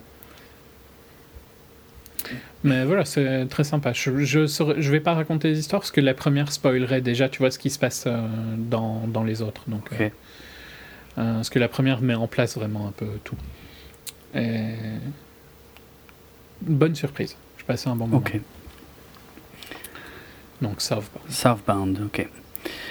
Euh, on passe à Deepwater Horizon. Ouais. Alors, euh, on va parler un tout petit mot déjà du réalisateur euh, Peter Berg, puisqu'il est, oh, il a fait plein de trucs sympas. Il a fait Very Bad Things mhm. en 98, Friday Night Lights. Il a développé FNL. Enfin, ouais. Il a, il a fait le film FNL, mais il a aussi développé la série. Ok. Ok. Qui est mieux que le film. C'est pour ça que je dis ça. Euh, il avait fait Le Royaume en 2007, Hancock en 2008, qui est vraiment chouette. Euh, hmm. Bon, Battleship en 2012, qui était très con. Et j'en garde, je le dirai toujours, hein, j'en garde un excellent souvenir. Ouais, moi je l'ai vu, pas vu au ciné, franchement ça allait à la TV. Ouais. C'était, très, c'était vraiment très con, mais ça, j'ai l'impression qu'il savait que c'était très con. Ouais, je pense, c'est pas possible autrement, parce que c'est pas possible que ce soit aussi débile. C'était donc le, film hein, euh, inspiré euh, de la franchise euh, La bataille navale de Hasbro, avec des aliens qui attaquaient la marine, avec les plots du jeu. Enfin bref, c'est. Bref. C'est vrai qu'il y avait Mais oui, c'était n'importe quoi. Il y avait Lone Survivor que j'avais pas vu. Ouais mais que moi j'en ai parlé, il me semble, dans un HS. Oui, je suis plus sûr du, duquel, mais que j'avais bien aimé, qui qui a un côté, et qui je pense a un côté qui est présent dans, euh, dans Deepwater, mais il y a un côté patriotique américain. Quoi. Si on est contre ça, je pense que ça, Lone Survivor est très difficile à supporter. Mais si on n'est pas contre ça, par contre, c'était vraiment intense. Et on rentrait avec, euh, dans le perso, on rentrait dans leur, euh, leur quête de survie. Quoi. Mm. un peu la même chose dans. C'est un peu la, même structure dans Deepwater, c'est juste un environnement différent mais c'est un peu le même, euh, le même concept. Ok. J'avais bien aimé, moi, Lone Survivor. Je l'avais conseillé à l'époque. Je sais plus dans quel HS j'en avais parlé. Mais... Ouais, ça devait être début 2014, un truc comme ça. Euh, ou 2013, je sais plus. Euh, donc Deepwater. Les films de juillet ou 2013. Oh putain. HS 2013. Ah ouais, donc c'est vieux. Deepwater Horizon, donc renommé Deepwater en France, euh, donc c'est l'histoire de l'explosion euh, de la plateforme Deepwater Horizon en 2010 dans le golfe du Mexique, donc au large euh, de la, Nouvelle-Orléans. On avait entendu parler hein, beaucoup de cette affaire puisque l'incendie avait duré deux jours et la catastrophe pétrolière qui avait suivi avait duré 87 jours de fuite de pétrole. donc voilà, c'est une histoire assez récente et assez connue. Euh, ouais, c'était un drame pour. Enfin, un drame. Hein. Un drame, c'est des connards, c'est de leur faute, mais mm. euh, c'était euh, une catastrophe pour BP, quoi. C'était la plus, oui. la plus grosse catastrophe qu'ils aient jamais. Oui, tout à fait. le film est inspiré d'un article du New York Times, Deepwater Horizons Final Hours. Et donc on va suivre en fait Mark Wahlberg dans le rôle de Mike Williams, le personnage principal du film. Euh, avec à ses côtés euh, Kurt Russell, donc qui est un peu le, chef, je sais pas comment dire, chef de chantier. En gros, leur rôle, alors tu vois, pour moi, c'était pas évident avant de voir le film. En fait, eux, ils travaillent pas pour BP, ils sont plus ou moins sous-traitants. C'est super chelou. En plus, moi, franchement, je pensais que c'était une plateforme pétrolière, oui. Deepwater Horizon. tu fais bien. Donc déjà, quand j'ai vu que c'était pas une plateforme pétrolière, je me disais, mais c'est quoi ce machin, quoi, tu vois je ne savais même pas que ça. C'est peut-être du très naïf. Hein, je ne savais même pas que ça existait. mais pareil, hein, euh, pareil. J'avais jamais entendu parler de ça, parce qu'en fait, c'est une plateforme, mais qui est flottante. En fait, elle n'est pas fixe sur Pilotis. Elle est flottante. Et en fait, eux, leur but, c'est de préparer le forage. Et après, ils se barrent. Et, là seulement, ils viennent faire la, vraie plateforme pour euh, l'exploitation du pétrole. Fixe, quoi. C'est assez, c'est un gros bateau. Oui, en fait. ouais, ouais. oui, c'est vrai. C'est comme un bateau parce que ça se manœuvre à peu près pareil et tout quoi. Et euh, on a euh, John Malkovich. Mais quand tu le vois, tu te dis, c'est une plateforme. Ouais, on dirait pas. Mais tu sais qu'ils l'ont construit quasiment en vrai pour le film. C'est un des plus ah gros décors jamais construits pour un film. alors, il n'y avait pas tout le haut de la structure qui a été rajouté en, CGI, mais ils ont, ils ont construit le, le truc à l'échelle 1 pour le film. C'est un sacré, sacré machin, quoi. Euh, Mais ça se sent qu'il n'y a pas beaucoup de CGI euh, ouais. quand tu le ouais, vrai. Il y a, bah, pour des explosions et tout ça, tu vois bien que c'est amélioré, mais... Mmh. Oui, tout à fait.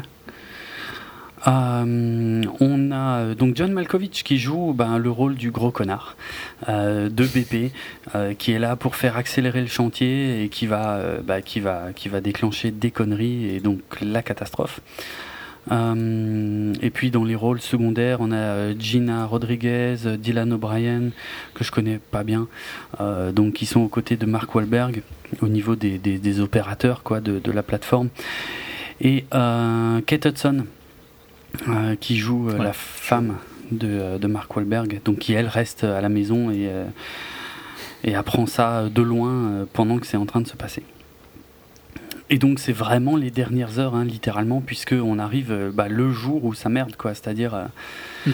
le jour où euh, eux, ils apprennent qu'il y a des tests qui n'ont pas été faits, qui auraient dû être faits, et qu'il y a le mec de BP qui leur met la pression, et puis, et puis tout va partir en couille et, salement exploser, quoi. Ouais. Mais c'est d'une intensité, je trouve. En fait, je sais pas si tu es d'accord ou pas, mais c'est presque le meilleur blockbuster de l'été pour moi. C'est le, blockbuster. je t'en ai déjà parlé quand je l'avais vu, hein, dans le sens où euh, il y avait des scènes d'action que j'avais vraiment bien aimées dans Star Trek. Mm. Notamment avec euh, tous les petits vaisseaux, là, j'avais trouvé ça vraiment super beau. Mais euh, en tant que implication dans l'histoire et vraiment visuellement impressionnant, c'est le film que j'ai préféré cet été. Mm. Ouais, je suis, je suis assez d'accord en fait. Je suis assez d'accord, c'est euh, ouais ouais le blockbuster de l'été ouais. Et ce qui est, ce qui est ouf quelque part, c'est que euh, évidemment c'est blindé d'explosions, c'est des explosions gigantesques, mais elles sont vraies. Euh, mhm. dans le sens où elles sont vraiment arrivées quoi en tout cas. Ouais, ouais. Et tu, et tu te dis, mais comment est-ce que c'est possible de survivre à, ça quoi, quand ça arrive? Il y a une intensité, franchement, quand le, le premier. quand la pression explose, mhm, quoi. Ouais. Qui est au bord de ton siège. Enfin, moi, j'étais vraiment à fond dans le film. Et quand on disait que dans, euh, dans Magnificent Seven, on regardait ça de l'extérieur, là, t'étais dans ah le film avec Mark Wahlberg. Oui, totalement d'accord. Et je dis pas que c'est un acteur excellent, hein, tu vois, il n'a pas beaucoup de range et tout ça, mais là, je trouve qu'il joue bien, quoi, son personnage. Ouais, ouais, nickel. Et t'es es avec lui, tu comprends qu'il veut. Oui, il y a un côté un peu patriotique, hein. il y a un côté un peu American Hero dans son perso qui est assez flagrant, mais ils existent, hein, ces gens-là. Ouais. Donc. Euh, mais il y a. Je sais pas, j'ai fait des recherches hein, sur la véracité du film, et en fait, euh, quasiment tout ce qui est dans le film est vrai. Hein. Totalement vrai. Mm. Euh, si ce n'est que tout à la fin, ils n'étaient pas deux, mais trois. Mais sinon, ce qu'ils font, c'est vrai. Euh, et puis, il euh, y, a juste l'histoire de la dent de dinosaure euh, qui, a priori, est inventée. Mais voilà, c'est le seul truc quasiment inventé du film. Quoi. Tout le reste est vrai. Et c'est incroyable quand tu regardes. c'est. Tu sais à quoi je pensais Moi, je pensais au. Ah putain, comment s'appelle ce film catastrophe avec un bateau qui est assez ancien et il y avait eu un remake. Le Poséidon, voilà. Les aventuriers du Poséidon, quoi. C'est vraiment l'histoire d'un naufrage euh, et ils sont, ils sont piégés euh, à l'intérieur. Euh, c'est la grosse merde pour sortir. Il y a tout qui se barre en couille. Ça explose de tous les côtés, non-stop, non-stop, non-stop. C'est. Mais tu vois, il y avait un, film justement, je pense au début d'année dernière. il me semble que c'était The Finest Hours. Hmm. avec Chris Pine. Euh, c'est aussi un film catastrophe en, en catastrophe en ah mer, oui, je pas vu. Où euh, le bateau se coupe en deux, tu vois. Euh, mais je sais plus avec qui, c'était avec Casey Affleck, ouais, c'était ça. T'es jamais vraiment dedans, tu t'en fous un peu. Qui, je, trouvais que l'histoire était intéressante, tu vois. Mhm. Il y avait des, des, bons moments. C'était pas le pire film que j'ai vu l'année, Finest Hours. C'était au, au, début de l'année. Donc on a dû, j'ai dû en parler dans un HS de janvier ou février. Mais j'étais jamais dedans, quoi. Je m'en foutais un peu. Alors qu'avec euh, Deepwater, je sais pas pourquoi, j'étais vraiment à fond dans l'histoire. Il arrive vraiment à t'inclure dans, dans ce qui est en train d'arriver.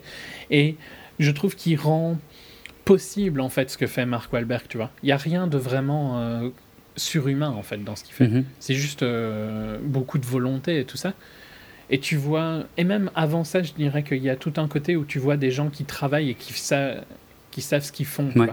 Il y a des réactions euh, qui sont intéressantes à voir, qui sont professionnelles. Et, ça, j'ai trouvé vraiment sympa. Et c'était présent déjà dans Load Survivor, un peu, hein, ce côté-là. Que c'est des, des, gens capables, tu vois, qui sont en train de. qui, font, qui essayent de faire leur boulot, quoi. Et qui essayent de, de sauver le truc au mhm. mieux qu'ils peuvent. Qui peuvent, avec des. en n'étant pas aidés, quoi. J'avais un peu eu ce, film, ce feeling-là aussi dans un film que j'avais bien aimé de Michael Bay, mais maintenant je me rappelle plus le titre. Ah, le 13 Hours L'ambassade. Ouais, 13 hmm. Hours. Aussi pareil, tu vois, avec des gens vraiment capables qui se retrouvent dans une situation très difficile et que tu vois, euh, tu vois de quoi ils sont capables, justement. Euh, tout en étant un peu empêchés par des connards euh, qui, ont, qui ont peur et tout ça, quoi. Hmm. Genre je sais pas, je sais pas qui, est, l'acteur qui joue le perso euh, de, qui est avec Gina Rodriguez. Euh, parce qu'elle est les pilotes, on va dire, tu vois. Je sais pas comment. Mais le capitaine, parce qu'elle est en dessous de quelqu'un. Oui, c'est vrai. Tu vois de qui je parle? Lui, il est un petit peu connard, quoi. Ok, tu vois, il y, a quelques clichés hein, dans Deepwater Horizon. C'est pas, euh, c'est pas le film le plus. c'est pas un, masterpiece du cinéma, mhm. quoi. On va pas se rappeler de Deepwater. Mais franchement, pour ce que c'est, c'est excellent. Quoi. Et c'est dommage que ça n'ait pas fait un meilleur film. C'est vrai que ça marche pas fou. Euh, a priori, le budget serait aux alentours des 110-120 millions. Là, on les voit, hein, par contre. Et le box-office euh, n'a pas franchi les 100 millions, quoi. Donc c'est euh, un fail. Hein. Hmm. Le film perd de l'argent et c'est fou. Je sais pas. J'ai presque l'impression que les Américains n'ont pas envie de savoir, de voir en fait ce genre de choses. C'est possible. Il y a un côté. Euh, ouais, c'est. Parce que ça a quand même eu un impact énorme. Bah ouais, on en a entendu parler. Et puis le, le film est bien, l'histoire est connue, euh, les acteurs sont bons, donc il n'y a pas de. Ouais, je sais pas. C'est bizarre. Je comprends pas non plus. Parce que j'ai vraiment trouvé ça très mhm. bon. Je. Je sais pas si tu aurais été le voir si je te l'avais pas conseillé. Peut-être pas, pas sûr. Mm. Mais ça, valait vraiment la peine. Donc, euh, et ça vaut la peine d'être vu au ciné, quoi, pour le coup. Ouais, ouais, ouais, ouais. Et je suis content d'avoir été le voir, puisque c'est finalement le seul film que j'ai apprécié de notre sélection euh, dans cette émission. donc, euh, putain, parce que sinon, c'est dur. Hein. En ce moment, je te jure, c'est dur. Franchement, j'ai presque du mal à me motiver à aller au cinoche. Hein. Bref. j'ai deux, trois anecdotes tiens, sur, le, sur le film. C'est que, à la base, en fait, il pensait donc faire un espèce de tandem, euh, par exemple, entre un acteur un peu plus euh, expérimenté et puis un, jeune.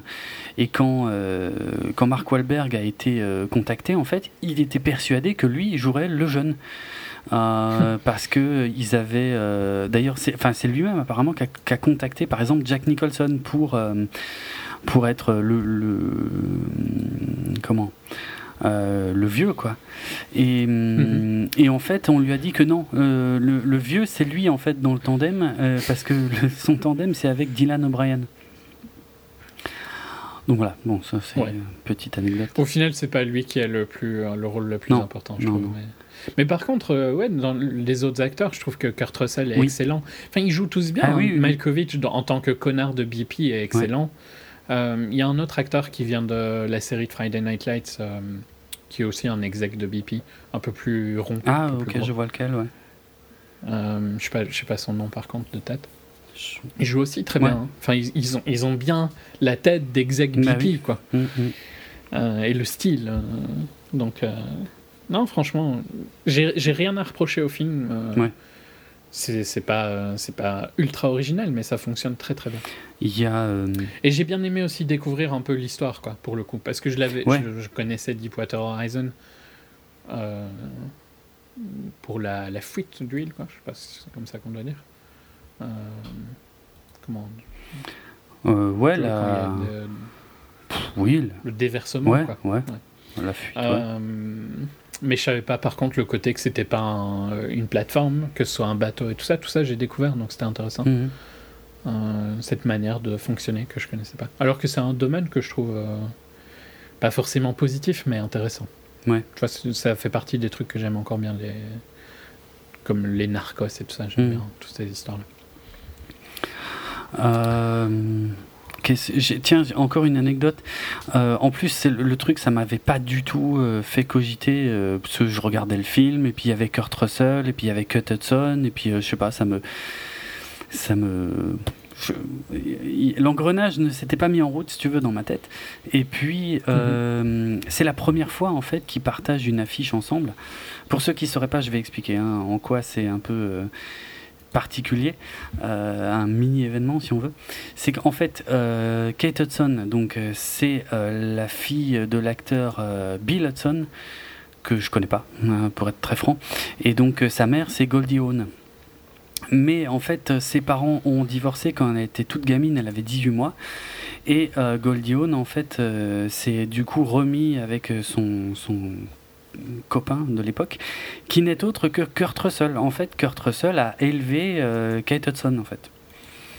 Et, euh, et ça m'avait pas tilté avant qu'effectivement il y a un plan où on les voit ensemble, et là je me suis dit, oh merde, mais oui, c'est vrai, oh putain, et d'un coup ça m'a flashé, je me suis dit, oh putain, mais c'est un truc de malade. et effectivement, après j'ai trouvé des, des, articles qui disaient, oui, c'est la première fois qu'ils tournent ensemble et tout machin. Donc voilà, bon, bref, ça c'était juste pour l'anecdote. Sinon, euh, il y a des trucs dans le genre, euh, il paraît que Mark Wahlberg euh, n'est jamais sorti du rôle pendant le tournage des trucs comme ça. Il y a aussi des gens. En même temps, c'est un peu Mark Wahlberg de base, le mec, je pense. Ouais, peut-être un peu, ouais. c'est pas, pas un rôle de construction vraiment particulièrement difficile, je pense, pour lui, tu vois. Mais ok, c'est peut-être, peut-être son style, mais je veux dire, c'est pas. il ne joue pas. Parce que quand, quand tu fais ça, genre comme Daniel Day-Lewis dans. There Will Be Blood ou des trucs comme mm. ça, c'est en général des rôles durs, quoi. genre Shia dans Fury, tu vois. Euh, là, ça va, c'est à peu près. Oui. Il joue le mec sympa et tout, quoi, pour le coup. Bon. Mais ok, c'est, ça me choque pas. Mais il y a un côté un peu. Euh, je sais pas, le, le, le, concept de méthode acting, ça date euh, pas bah d'hier, tu vois. Mm.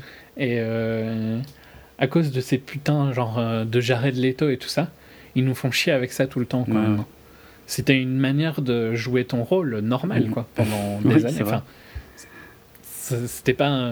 Je sais pas pourquoi maintenant ils, en parlent tout le temps, quoi. Ouais. Je sais pas. Euh, c'est à cause de gens comme Jared Leto et de Snyder, hein, ça. Je Alors, je vois pas ce que Snyder vient faire là-dedans, mais. Toujours Snyder. Ah bon, d'accord. ok. Admettons. Euh, puis voilà, puis aux États-Unis, il y avait aussi des gens qui étaient contre le film, en fait. Euh, d'ailleurs, le Mike Williams, le personnage qui est interprété par Mike Mark Wahlberg, a pas mal aidé hein, euh, sur le tournage. Il était, il était présent euh, pour expliquer comment ça s'était passé, pour coacher le truc. Mais bref, malgré ça, il y avait des voix qui se sont élevées contre le film parce que l'idée c'était comment peut-on oser faire un blockbuster sur un accident aussi récent dans lequel il y a eu des victimes. Et je trouve que le film rend quand même vachement hommage aux victimes. Mais vraiment. Et puis, je trouve qu'il critique euh, BP, oui, tu vois, bah Oui, oui, complètement, totalement. Donc, euh, c'est pas, pas comme s'il faisait un blockbuster sur... Euh, qui n'a aucune émotion, quoi. Enfin, c'est... Je, vois pas vraiment pourquoi. D'ailleurs, il semble que le personnage de John Malkovich, en vrai, avait lui aussi subi des pressions. En fait, il est il n'est pas aussi fautif que ce qu'on peut voir dans le film. C'est peut-être une des seules différences. Non, mais je pense qu'il y a des pressions au-dessus de lui. C'est ça, Mais comment est-ce que tu veux montrer ça dans le film Tu vois, à un moment, il faut accepter d'avoir un bah, vilain. quoi. Après, je pense que les, les trois de BP euh, représentent la compagnie en général plus qu'autre chose. Pas eux. Euh. Je pense que eux, on leur dit euh, si. tu sais, c'est un peu comme je sais pas, les, les gens du Dieselgate et tout ça, les ingénieurs du Dieselgate, on leur dit, bah, si, tu, si la plateforme elle va pendant deux semaines, t'es bah, tu coupes. Bah hein. tu, tu, tu essayes de, de faire euh, des bah raccourcis. C'est un style de management qui fonctionne pas et ça m'étonnerait pas que ce style de management soit ultra présent dans les compagnies pétrolières. Quoi. Donc. Euh, mais voilà, après, je pense qu'ils sont là pour représenter ça. si tu veux pas enfin, si tu sais pas comprendre ça, c'est toi qui as un problème. Quoi, tu vois. Ok. Bon, bah voilà pour Deepwater, c'est quand même à voir, quoi. Euh, surtout au ciné, si possible, parce que c'est quand même très impressionnant. Hmm. Mais je te conseille aussi Lone Survivor. Hein, ouais, ok. Ok. Ok. J'enchaîne sur quelque chose de beaucoup plus léger. C'est toi qui enchaînes Ah bon? Euh, Ah oui. Ah non, c'était toi. Hein. Ouais, j'ai un doute. Ouais, c'est. ok. Euh, ben léger, oui et non. ouais, non. Moi, c'est moi, c'est plus léger. Euh, la fille du train de Tate Taylor. Tate Taylor, j'ai regardé ce qu'il avait réalisé. Franchement, je connais rien du tout, donc euh, ça va être simple. Euh, donc, euh, La fille du train, The Girl on the Train, c'est à la base un bouquin écrit par Paula Hawkins, sorti en 2015. Donc, c'est d'ailleurs c'était son premier roman. putain, j'ai envie de dire. je comprends pas, en fait. Ouais. Alors déjà là, je comprends pas. Mais bref, je vais y revenir. donc, c'est un non, c'est censé être un thriller psychologique euh, avec euh, dans les rôles principaux euh, Emily Blunt. Donc, bah, Emily Blunt, notamment, je sais pas, le, Diable s'habille en Prada, des trucs comme ça. Moi, je l'avais adoré dans ce film dont je suis putain d'incapable de retenir le titre. Edge of Tomorrow. Edge of Tomorrow, merci. J'y arrive jamais avec Tom Cruise où elle était vraiment extraordinaire. Donc là, qui, joue le rôle de Rachel Watson. Alors, euh, donc c'est une nana qui prend le train. Donc on est dans la banlieue de New York. Donc tous les jours, elle prend le train euh, le matin pour l'aller, en fin d'après-midi, soir pour le retour. Et elle est, elle est alcoolique et divorcée. Euh, et en fait, elle fantasme en quelque sorte sur une maison avec un jeune couple euh, où euh, donc euh, il y a une jeune fille, une belle blonde, interprétée par Hailey Bennett, encore elle. Et tu sais que ça m'a ça m'a refait le même coup, c'est-à-dire au début du film, je me dis oh putain, il y a Jennifer Lawrence. c'est toujours pas elle, c'est Hailey Bennett donc euh, qui vit avec son mari euh, interprété par euh, Luke Evans.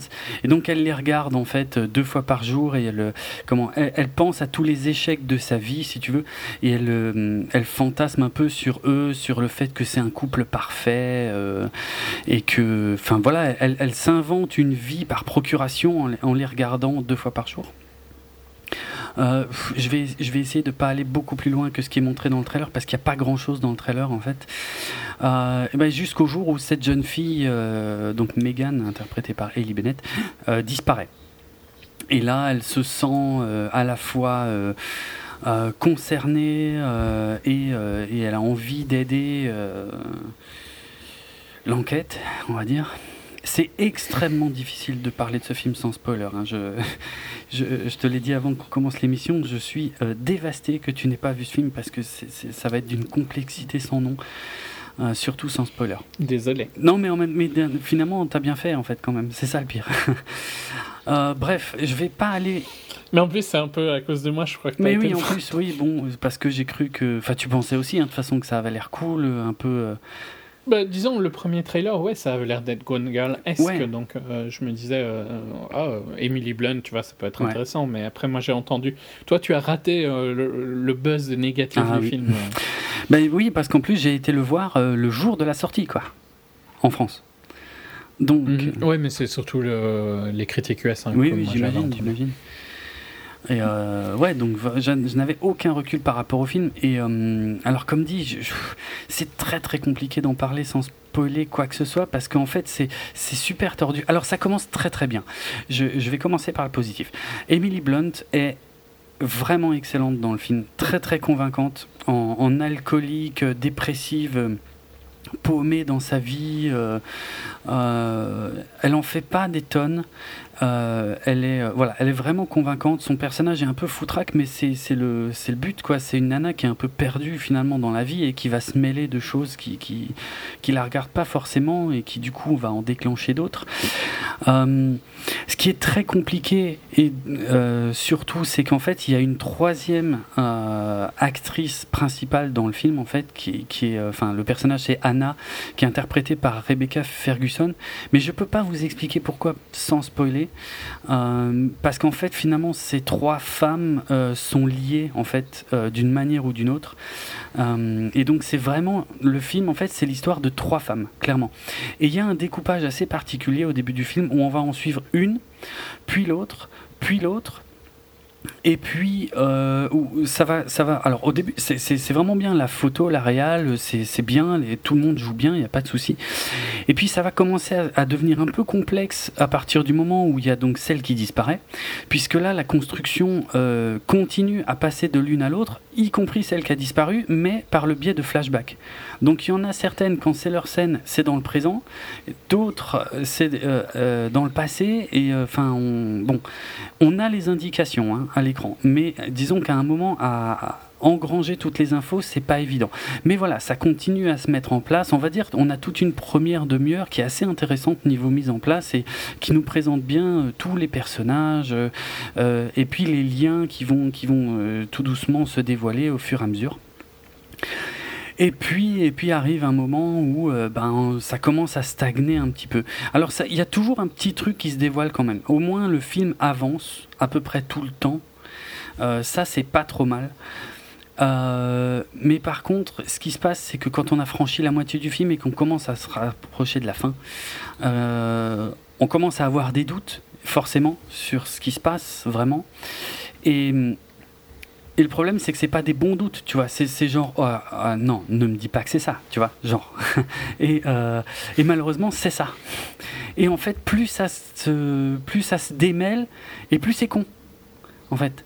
Euh, et, c'est vraiment pathétique. Enfin, c'est, ça, devient un truc. Enfin, c'est déjà donc c'est pas du tout un thriller euh, psychologique en fait. C'est, un, un, thriller euh, sentimental quoi. Je veux dire, c'est au bout d'un moment, finalement, il est plus vraiment question de, de, de, de, ouais, de psychologie. C'est, ça devient juste plus ou moins qui couche avec qui quoi.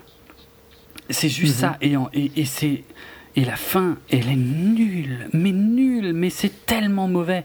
C'est, euh, j'ai l'impression de regarder un, téléfilm d'M6 de, du début d'après-midi, quoi. C'est vraiment catastrophique. C'est, euh, enfin, c'est, juste incroyable que ce soit aussi con.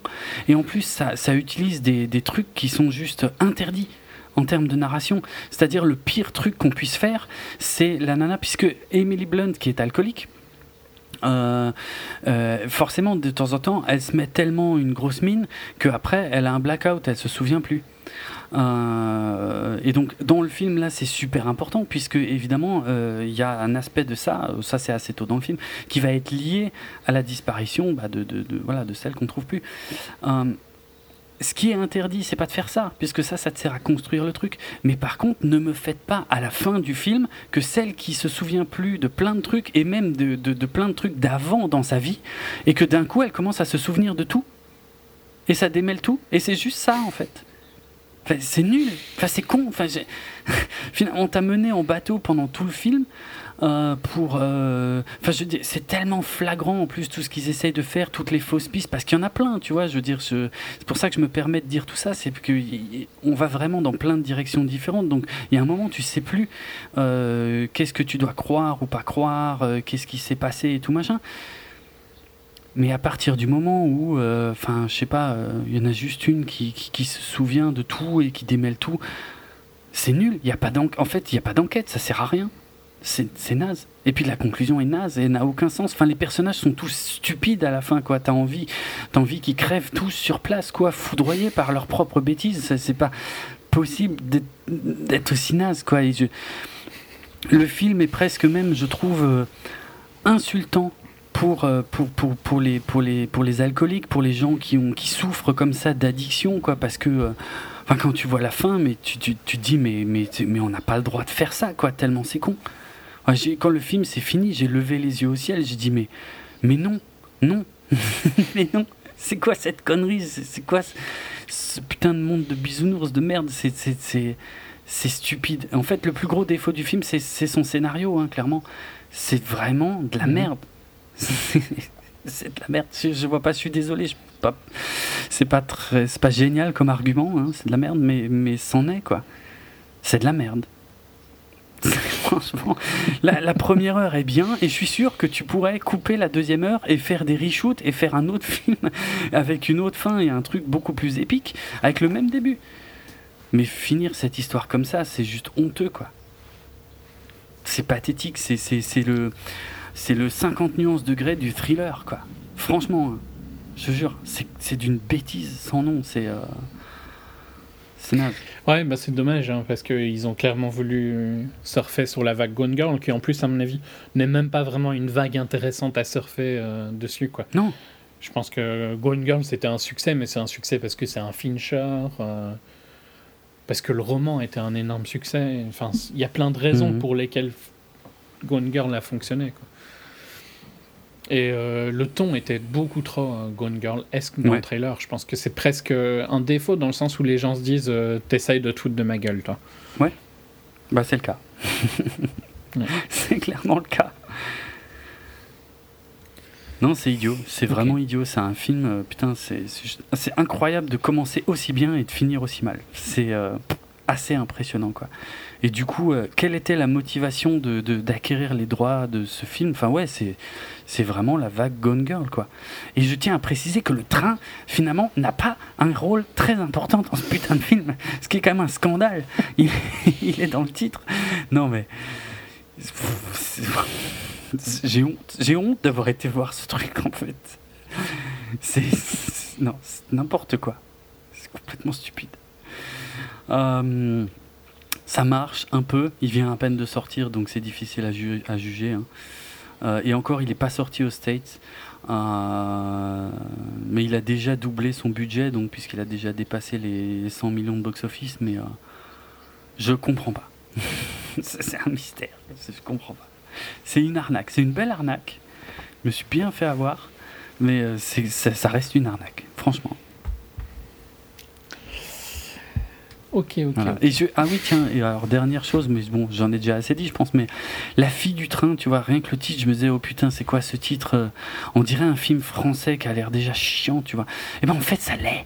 Ça pourrait être un thriller français. Franchement, ça pourrait totalement être ça. Là, on serait dans les clous, quoi. Mais avec un casting pareil, c'est juste pas possible. Et tiens, à propos du casting, la troisième femme dont j'ai pas, euh, dont je peux pas vraiment euh, beaucoup parler.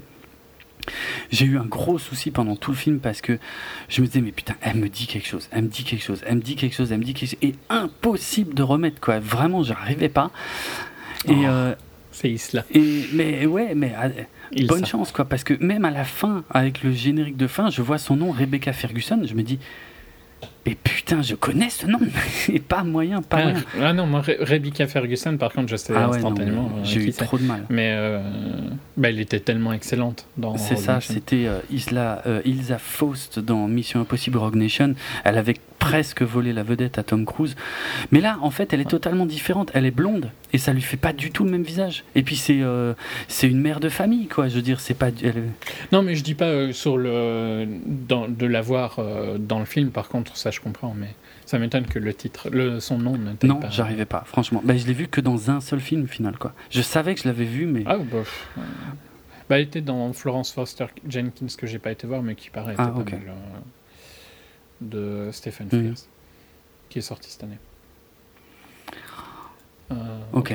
Autre chose sur euh, The Girl on the Train? Non, la fille du train, c'est comme dit, c'est c'est c'est à ne pas bah euh, si, si, Twilight, euh, c'est euh, un exemple majeur du, du, d'une histoire fantastique et que 50 nuances degrés, c'est la nouvelle définition du, cinéma. de la comédie romantique moderne, on va dire, et eh ben La fille du train, c'est clairement le thriller dans la même veine. Au secours. Au secours. Ok. C'était très violent quand même, hein, comme critique. Je oui, mais, mais c'est nul, franchement. Mais quand je te dis que j'ai levé les yeux au ciel à la fin du truc, putain, j'en revenais pas, quoi. Et... Mais il y, a beaucoup de films où je lève les yeux au ciel et pourtant, euh, si je disais ça d'eux, tu serais pas content. Hein. mais ça n'a rien à voir. Non, mais là, il y a rien, je comprends pas. C'est pas le, film ment en fait. c'est difficile à expliquer et forcément c'est décevant quoi. C'est énervant. Surtout qu'il y a des, les, les, bases sont bonnes. C'est classé R cette connerie. J'arrive pas à croire que ce soit classé R. Qu'est-ce qu'il y a de R là-dedans quoi? Franchement, je comprends pas. Un mystère ce film, vraiment. La fille du train, la fille de l'ennui, ouais, je, je vois pas d'autre. Je comprends pas. Ok, j'enchaîne sur ma mhm. comédie. Par contre, il y a un côté, il y a un point commun entre les ah deux. Parce que donc, euh, ouais, tu, tu, vas voir. Euh, Keeping Up with the Joneses, de, réalisé par Greg Motola, avec Zach Galifianakis, Isla Fisher, John Hamm et Gal Gadot. Alors, c'est le principal. Je, bah, je, vais tout de suite préciser que le film en France s'appellera Les Espions d'à côté et qu'il sortira le 16 décembre prochain, c'est-à-dire euh, en même, bah, en même temps, bah, surtout en même temps que Star Wars, donc euh, vous n'en entendrez pas parler. voilà. Donc voilà, Les Espions d'à côté. Tu veux dire euh... merde. Quoi non C'était comment encore le dernier Star Wars, le sous-titre? Euh, euh, Non, de quoi tu parles? le Star Wars de 2015, c'était quoi son sous-titre euh, Putain, j'allais dire le pouvoir de la force, n'importe quoi. Le réveil de la force. Le réveil de la force. Donc le réveil de la force 2, c'est ça qui sort cette année Non, on en reparlera. on en reparlera, mais je comprends tout à fait pourquoi tu dis ça. Ma blague n'a pas fonctionné du tout à partir du moment où je ne savais plus le titre. Ah. bon, Greg Motola pour placer mhm. vite fait réalisateur de Superbad, Adventureland, Paul, et Clear History avec euh, Larry David, écrit par Larry David, qui n'était pas top top. Hein. Euh, il avait pris un break de, de Curb pour écrire ça. Il aurait mieux fait de continuer à écrire Curb parce que putain, on attend hein, là depuis longtemps. Mm. Soit, donc Greg Motola, par contre, excellent pour euh, Superbad, Adventureland et Paul, hein, que, trois films que je trouve vraiment ah, oui magique. Quoi. Euh, Paul, je suis mort de rire tout le long. Paul, c'est extraordinaire. Adventureland, un des meilleurs films de Jesse et Kristen. Jesse Eisenberg et Kristen Stewart. Les acteurs de Twilight, d'ailleurs, justement. Peut-être pas Eisenberg. Pour Kristen, quoi. Ouais, ouais, non. et Superbad, excellent dans le style d'Apatow, mais vraiment très bon avec John Hale et Michael Cera. Mm. Et Seth Rogen, Bill Je suis énormément fan de Super Grave. C'est un film extra extraordinaire qui me fait mourir de rire du début à la fin. Voilà, et donc ici, Keeping Up with the Joneses, on suit euh, Zach Galifianakis et Isla Fisher, un petit couple dans, qui vivent dans les suburbs, dans un, un cul-de-sac, qui n'a pas de terme français, hein, ils utilisent cul-de-sac, euh, qui n'a pas de terme anglais plutôt, ils utilisent ah cul-de-sac pour le dire. Ouais. Euh, je l'avais déjà appris dans Cougar Town, si tu veux savoir, pour l'anecdote, qui vivent aussi dans un sac la série, avec euh, Courtney, Cox. Mm. Euh, et qui euh, sont surpris de voir leur nouveau voisin débarquer, donc interprété par John Hamm et Gal Gadot. Et je pense que c'est une réaction normale de, de voir un couple mm. de. Enfin, tu vois John Hamm et Gal Gadot débarquer comme voisins, tu te dis, qu'est-ce qui se passe, tu vois? Parce qu'ils sont un petit peu out of this world, hein, quand même, euh, tous les deux. Et euh, donc euh, Isla Fisher, qui travaille à la maison, ben, elle est un peu curieuse de, de ce nouveau couple qui a l'air un peu trop parfait, tu vois, surtout Gal Gadot, quoi. et ils se rendent elle se rend assez, enfin, elle pense assez vite qu'ils ils ont des trucs cachés et tout ça. Et puis on se rend compte donc que ce sont des espions. C'est dans le trailer. Hein. C'est dans le trailer, ouais, j'aurais pas, j'aurais pas été plus loin. Euh, bah donc je vais. Par contre, il n'y a pas plus dans le trailer, il me semble, que ça. Bah tu sens qu'ils sont un peu euh, liés, enfin qu'il a l'air d'avoir un lien, mais tu sais pas lequel en fait. Ouais, mais voilà, donc je préfère pas le dire pour le coup. Euh, et c'est donc une comédie US typique au niveau de ben. Tu, tu te retrouves avec deux personnes qui sont surqualifiés, tu vois, et puis euh, ben, il, leur arrive des trucs et tout ça. Et les deux autres, euh, ben, je pense que dans le trailer, il y a une scène où euh, Zach s'enfuit quand il se fait tirer dessus. Hmm, ça me dit quelque chose, ouais. Tu vois, c'est typique clash des classes, clash des hmm. métiers et tout ça, quoi. c'est générique pour le coup, mais par contre, moi je me suis bien amusé parce que les quatre acteurs sont super bons. L'alchimie entre Gal Gadot et John Hamm fonctionne vraiment bien. Hein. Ils ont ce côté parfait tous les deux, tu vois, qui fonctionne euh, parfaitement. C'est atroce ce que je suis en train de dire. Mais euh, qui marche bien dans le sens où ils vont bien ensemble, ils, ils, choquent pas, tu vois, ils ont l'air d'être. Euh, que c'est juste quoi comme casting, tu vois. Bon, il est plus vieux qu'elle, je pense, hein, mais mais ça, ça, ça, marche bien. Et Isla Fisher et Zach ont une bonne alchimie aussi. Ils sont il y a des, petits, des petites histoires de couple, tu vois, qui reviennent à plusieurs moments et tout ça, qui sont marrants, qui fonctionnent bien. Et je sais pas trop quoi dire sans spoiler, parce que il y a un spoil sur, que, que je préfère pas dire vu que tu as dit qu'il était pas mhm. dans le trailer, enfin que tu m'as confirmé qu'il était pas dans le trailer. Mais c'est classique quoi comme comédie dans le sens où c'est euh, c'est vraiment deux espions tu vois qui se retrouvent à dans la vie des suburbs quoi et les deux, euh, le couple des suburbs qui se retrouvent dans une vie d'espion. Euh, mais voilà, ça, sur, sur ces moments-là, ça fonctionne bien. Oh, désolé, c'était atroce comme mm. ce que je viens de faire.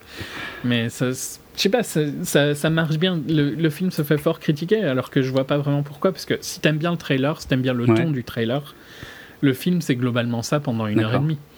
Euh, c'est générique, tu vois. Enfin, c'est un peu comme toutes les comédies US, c'est rarement euh, super original, quoi. C'est une idée basique.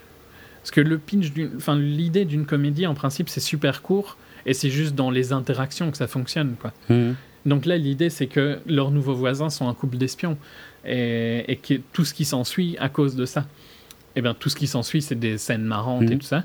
Et euh, elles fonctionnent toutes bien et le, côté de Gal Gadot dans avec les par exemple il y a une scène où il y a un espèce de barbecue euh, avec les couples du mhm. quartier tu vois et euh, toutes les femmes du quartier sont jalouses de, de Gal Gadot qui est complètement hallucinante faut dire hein. C'est logique quoi elle, elle, ne paraît pas euh, qu'elle qu'elle peut être dans le même monde qu'elle quoi tu vois alors qu'Isla Fisher est loin d'être laide hein. mais à côté ça, ça choque un peu et voilà, c'est sur ça que le film est marrant. Mais voilà. bah, je vais, je vais te simplifier la tâche. Aide-moi un peu. C'est en termes de comédie, ça marche? Ouais, en termes de comédie, moi je trouve que ça marche. Il y a des bons moments. Il y a un, perso qui est interprété par Patton Oswalt qui est bien marrant mhm. aussi, qui est un peu le, le vilain du film. Et de l'action, il y en a?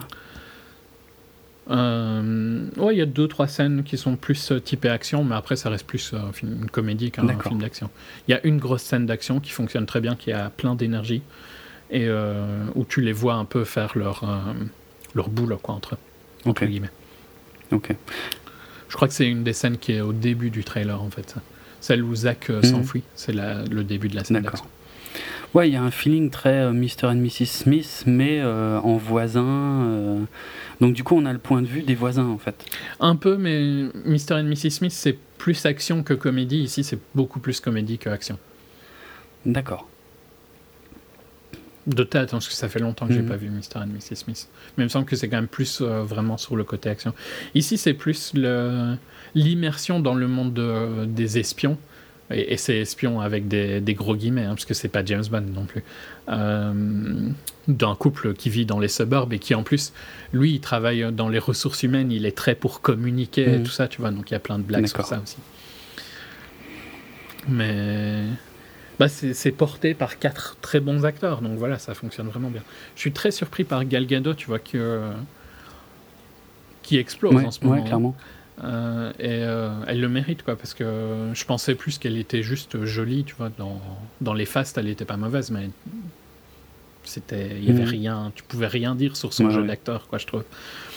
Et euh, bon, dans, dans, Triple Nine, c'était pas, c'était pas ouf non plus, mais ça, ça allait. Mais dans Criminal, elle était intéressante, et puis dans Batman, bah, c'était le meilleur point du film. Et ici, voilà, ça fonctionne aussi. Je suis vraiment curieux de, de voir le futur de sa carrière. Ok. Donc désolé pour cette review euh, atroce, mais moi j'ai bien aimé. Après, euh, si on n'aime pas le trailer, c'est clairement ça sert à rien d'aller voir. Quoi. Mais comme souvent, hein, les comédies US, je trouve. Oui, ça c'est bien vrai. Euh, j'imagine que ce serait réducteur de dire que si vous voulez voir Wonder Woman en sous-vêtements, il faut aller le voir. C'est pas tout ce qui fait le. Mais il y a une scène où, où elle est. Mais oui, je sais. je sais, on la voit dans les trailers. Euh, ok, donc c'est mieux que ça. Bon, bah, tant mieux. C'est mieux que. Ah oui, c'est mieux que ça. Bon, ça, c'est difficile à battre hein, en même temps, donc c'est positif. Ok. Bah, bah, les esprits très sexistes hein, comme un, un petit peu, oui. J'avoue. bon, bah, Les Espions d'à côté, ça sortira le 16 décembre, donc si vous n'avez pas envie d'aller voir Star Wars à cette époque de l'année, il y aura, y aura ça. Voilà. Bah, c'est un autre ton. Hein. Ah oui, On peut aller voir Star Wars et puis ça. Oui, oui, bien sûr, bien sûr. Ok. C'est pas, c'est pas inoubliable hein, non plus, tu vois. Mm. Je pense que par exemple dans les comédies US de cet été, Bad Moms était beaucoup plus intéressant parce qu'il parlait de, de, trucs un peu plus. Il y avait plus de recherche, il y avait une, plus une critique sur certains trucs de la société et tout ça. Ici, c'est beaucoup plus léger. Mais voilà, ça, c'est pas grave d'être léger au final, je trouve. Si c'est bien. Ok. Ok. Bon, on va passer à une autre franchise, euh, la franchise Jack Reacher, euh, qui aurait dû être euh, le nouveau, comment, bah, la nouvelle franchise en fait, en gros, hein, de, c'est quel studio d'ailleurs, qui c'est? C'est Paramount. Paramount. Mm. Euh, qui voulait lancer ça euh, en 2012, donc avec, euh, avec Tom Cruise dans le rôle principal. Alors Jack Reacher, on en avait déjà parlé, justement dans un hors-série hein, du premier que j'avais adoré. donc à la base, Jack Reacher, c'est un personnage, c'est le personnage principal d'une série de romans écrits par l'auteur anglais Lee Child, qui a d'ailleurs un caméo dans les deux films. je crois dans le premier, il jouait un policier euh, à un guichet et là il joue un je sais même pas un agent de sécurité aérienne on va dire euh, également à un guichet. Hmm. il ressemble un petit peu à Brian Cranston je trouve sur certains ouais, ouais, je suis assez d'accord. Exact. Euh, donc il existe 20 alors à l'heure actuelle 20, 20 romans euh, et puis euh, non, le 21e en fait va, euh, va sortir dans pas longtemps aux États-Unis. Je pense que en France, je sais pas trop où ils en sont des publications, des traductions, mais ils doivent en être au 18e ou au 19e quelque part par là.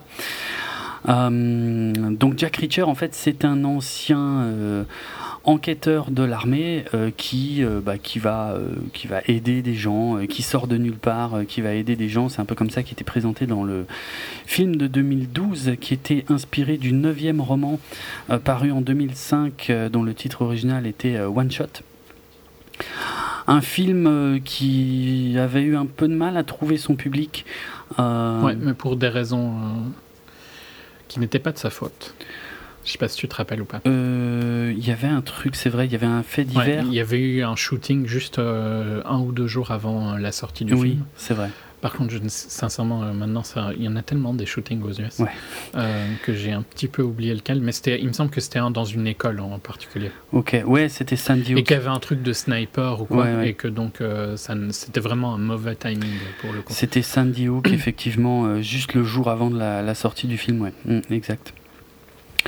Euh, sur un budget de 60 millions, il en avait gagné 218 millions, ce qui était pas trop mal, mais sûrement beaucoup moins que ce qui était attendu. Le film était réalisé par Christopher McQuarrie, donc qui entre-temps euh, ben, était revenu faire le, le, le, le, dernier Mission Impossible, justement, puisque Tom Cruise hein, produit ses propres films et puis euh, choisit finalement euh, sa garde rapprochée de réalisateurs, hein, c'est un peu toujours les mêmes.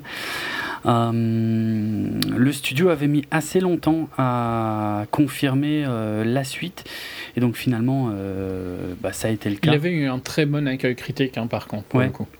Enfin, pas pas, euh, pas hallucinant, mais pour ce style de film, il avait quand même été très bien, euh, très bien reçu et je pense qu'il avait eu une, une assez longue vie malgré un départ assez difficile. Mhm. Mhm. Donc je pense que ça a aidé la suite. Quoi. Ouais, ouais, euh, oui, oui, clairement. Et moi, ce que j'avais adoré, c'était vraiment ce côté qui se fait plus trop, en fait, très inspecteur Harry finalement. Le mec qui représente la loi, qui travaille plus ou moins pour la loi, mais qui va utiliser des méthodes euh, assez critiquables par moment euh, pour arriver à ses fins, euh, plus que critiquables même, hein, franchement. mais du coup, ça crée un décalage assez génial avec les autres persos. Et mm. ouais, j'aimais beaucoup, beaucoup cette approche. Alors le, la suite qui s'appelle Never Go Back, en fait, donc c'est l'adaptation du 18e roman, donc on est passé du 9e au 18e. Euh, donc euh, roman sorti en 2013 qui s'appelle également donc euh, Never Go Back, ou qui est cette fois donc réalisé par Edward Zwick, qui avait bah, qui avait par exemple fait il y a super longtemps Légende d'automne et puis qui avait déjà travaillé avec Tom Cruise sur le dernier Samouraï. un, très beau film d'ailleurs, euh, à la réalité historique plus ou moins contestable, mais, mais quand même un, très très bon remake de Danse avec les loups. Et du coup, je me suis complètement perdu. donc l'histoire, en quelques mots, cette fois, Jack Reacher va aider le major Suzanne Turner, qui est accusé d'espionnage euh, qui est interprété par Kobe Smulders, donc euh, bien connu des fans de euh, How I Met Your Mother, puisque c'était Robin et qu'on a, revu dans le rôle de Maria Hill dans le Marvel Cinematic Universe. mais qui va aussi, et ça, ça m'a un peu plus surpris et déçu, ils, vont, ils vont leur coller dans les pattes une ado euh, qui est euh, possiblement la fille cachée de Jack Reacher, euh, mais lui-même n'en avait jamais entendu parler. Ouais, il y a des trucs d'ailleurs super chelous avec ce fait-là, que ce soit sa fille. Il y a des trucs qui collent pas, hein, on est d'accord, ça n'a pas beaucoup de sens. donc une actrice. on dira peut-être un mot en spoiler d'ailleurs sur ça parce que ça m'a énervé. Mais juste, mais juste un truc, mais je préfère pas le dire dans la partie spoiler. Euh, donc euh, c'est une actrice de télé qu'on a pu voir dans Heroes Reborn euh, récemment et c'est son premier film donc Danica Yaroche qui est pas top top. Hein. Ouais, mais enfin, moi c'est pas son jeu qui m'a qui m'a dérangé. Je trouve pas qu'elle joue particulièrement mal. Non. Je trouve même qu'elle qu'elle joue mieux que Kobe Smulders, ce qui je trouvais fort cliché, mais là on n'est pas d'accord. Non, c'est vrai. mais j'aime. Ouais je trouve pas qu'elle pose problème, tu vois. son perso peut-être pose problème, mais ça c'est différent de, de, elle. Oui, je suis d'accord. Ok. Oui, c'est vraiment l'ado cliché casse-couille qui est là au milieu juste pour faire chier, quoi, en gros. Hein. Ouais, mais là t'exagères un peu parce que c'est pas non plus comme si elle était complètement euh, incapable, tu vois. Ouais, mais justement, ça sort de nulle part, quoi. Je veux dire, ça, Franchement, elle en fait beaucoup trop. Ben oui et non, dans le sens où, vu son enfance, tu vois, tu peux te douter qu'elle n'est pas complètement euh, débile non plus. Vu les situations dans lesquelles elle se retrouve, c'est un peu abusé quand même. Oui, mais c'est un peu abusé pour Jack aussi. Oui, bon, c'est vrai que ça, c'est le cas de, de, tout le monde. Elle fait, elle fait rien, en fait, qui est tellement plus abusé que ce que Jack fait. Hein. Ouais. Euh. Par rapport à leur niveau de skill, tu vois. Ce qu'elle fait qui est... Par rapport à ce qu'elle pourrait faire n'est pas, je trouvais moins abusé que ce que Jack fait par rapport à ce qu'il peut faire. Ok, c'est pas évident, mais je crois que j'ai compris. oui. Mais dans le sens où ce qu'il fait, c'est impossible, impossible, tu oui, vois. Alors que ce qu'elle fait, je trouve que c'est réaliste à peu près. Ouais, mais abusé quand même pour une ado. Abusé, mais dans le... En gros, ça ne te sortirait pas du film, tu vois. Mm. Alors que ce qu'il fait, lui... En fait, je pense que les gros problèmes de ce qu'elle fait, c'est qu'elle les fait après qu'il ait fait des trucs complètement débiles qui te sortent déjà du film. Et donc ça ne fait que rajouter des couches de débilité sur la première, euh, la première sortie, tu vois.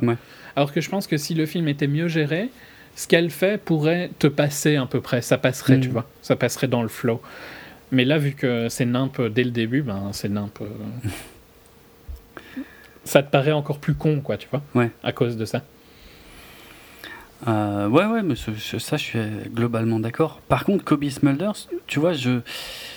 Moi, je la trouve pas mal en alter ego de Jack Reacher, c'est-à-dire qu'il y a un peu de surprise, c'est-à-dire que dans le premier film, il était face à une nana qui était euh, complètement désemparée face à tout ce que faisait Reacher, alors que là, euh, elle, est, elle, est aussi dingue que lui finalement, quoi. Elle est aussi badass que lui quelque part. Alors, ça marche pas toujours, ça, je dis pas le contraire, mais. Moi, je trouve que ça marche quasiment ah jamais. D'accord.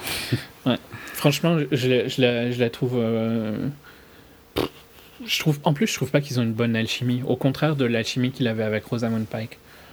C'est vrai que c'est pas du tout pareil. Euh, ça marche pas du tout aussi bien. Parce que, à la limite, parce qu'il y a quand même tout un côté flirt hein, qui est présent dès le début du film. Ouais, je ouais. pas ça mm. du tout un spoil. Euh, mais qui fonctionne pas quand ils sont ensemble. Non, c'est vrai. Et donc, ils réinsistent dessus à des moments quand ils sont ensemble, qui, ça va pas du tout. Mm. Donc, en fait, je trouve. Elle a le, je pense qu'elle a le problème que euh, Rosamund Pike était largement meilleure et pour le coup Rebecca Ferguson en tant que alter ego d'un personnage de Tom Cruise mm. était largement meilleure. c'est vrai. Et donc tu vois, elle, ne fait rien qui est vraiment impressionnant. Non. Parce que, ok, euh, maintenant je sais plus comment ça. Ethan n'est pas Jack Reacher, tu vois, mm. mais vu que tu as cette comparaison-là avec Rebecca Ferguson et Elsa, euh, bah, c'est pas du tout facile, je trouve, ici. Je trouve qu'elle fait rien de vraiment impressionnant, hein, comme Miss Mulders. Ouais. Je sais pas. C'est plus une bureaucrate qu'autre chose. Oh, une bureaucrate euh, qui met des nions quand même. Euh. Ouais, mais pas vraiment non plus. Euh. Je trouve pas que c'est un équivalent à lui. Hein. Ouais, il joue un peu là-dessus, tu vois, sur la surprise du fait que de temps en temps elle se démerde quasiment aussi bien que lui. Non? Je trouve qu'il joue dessus, mais je trouve pas que ça fonctionne qu'il joue dessus en fait. Ça, c'est pas, pas faux. Je trouve qu'ils veulent, ils veulent faire ça. Je suis d'accord avec toi que la volonté du film, c'est de mettre un équivalent à Jack Reacher dans Kobe Smulders. Mais je trouve pas que ça fonctionne. Donc c'est encore un plus gros problème, tu vois. Mm.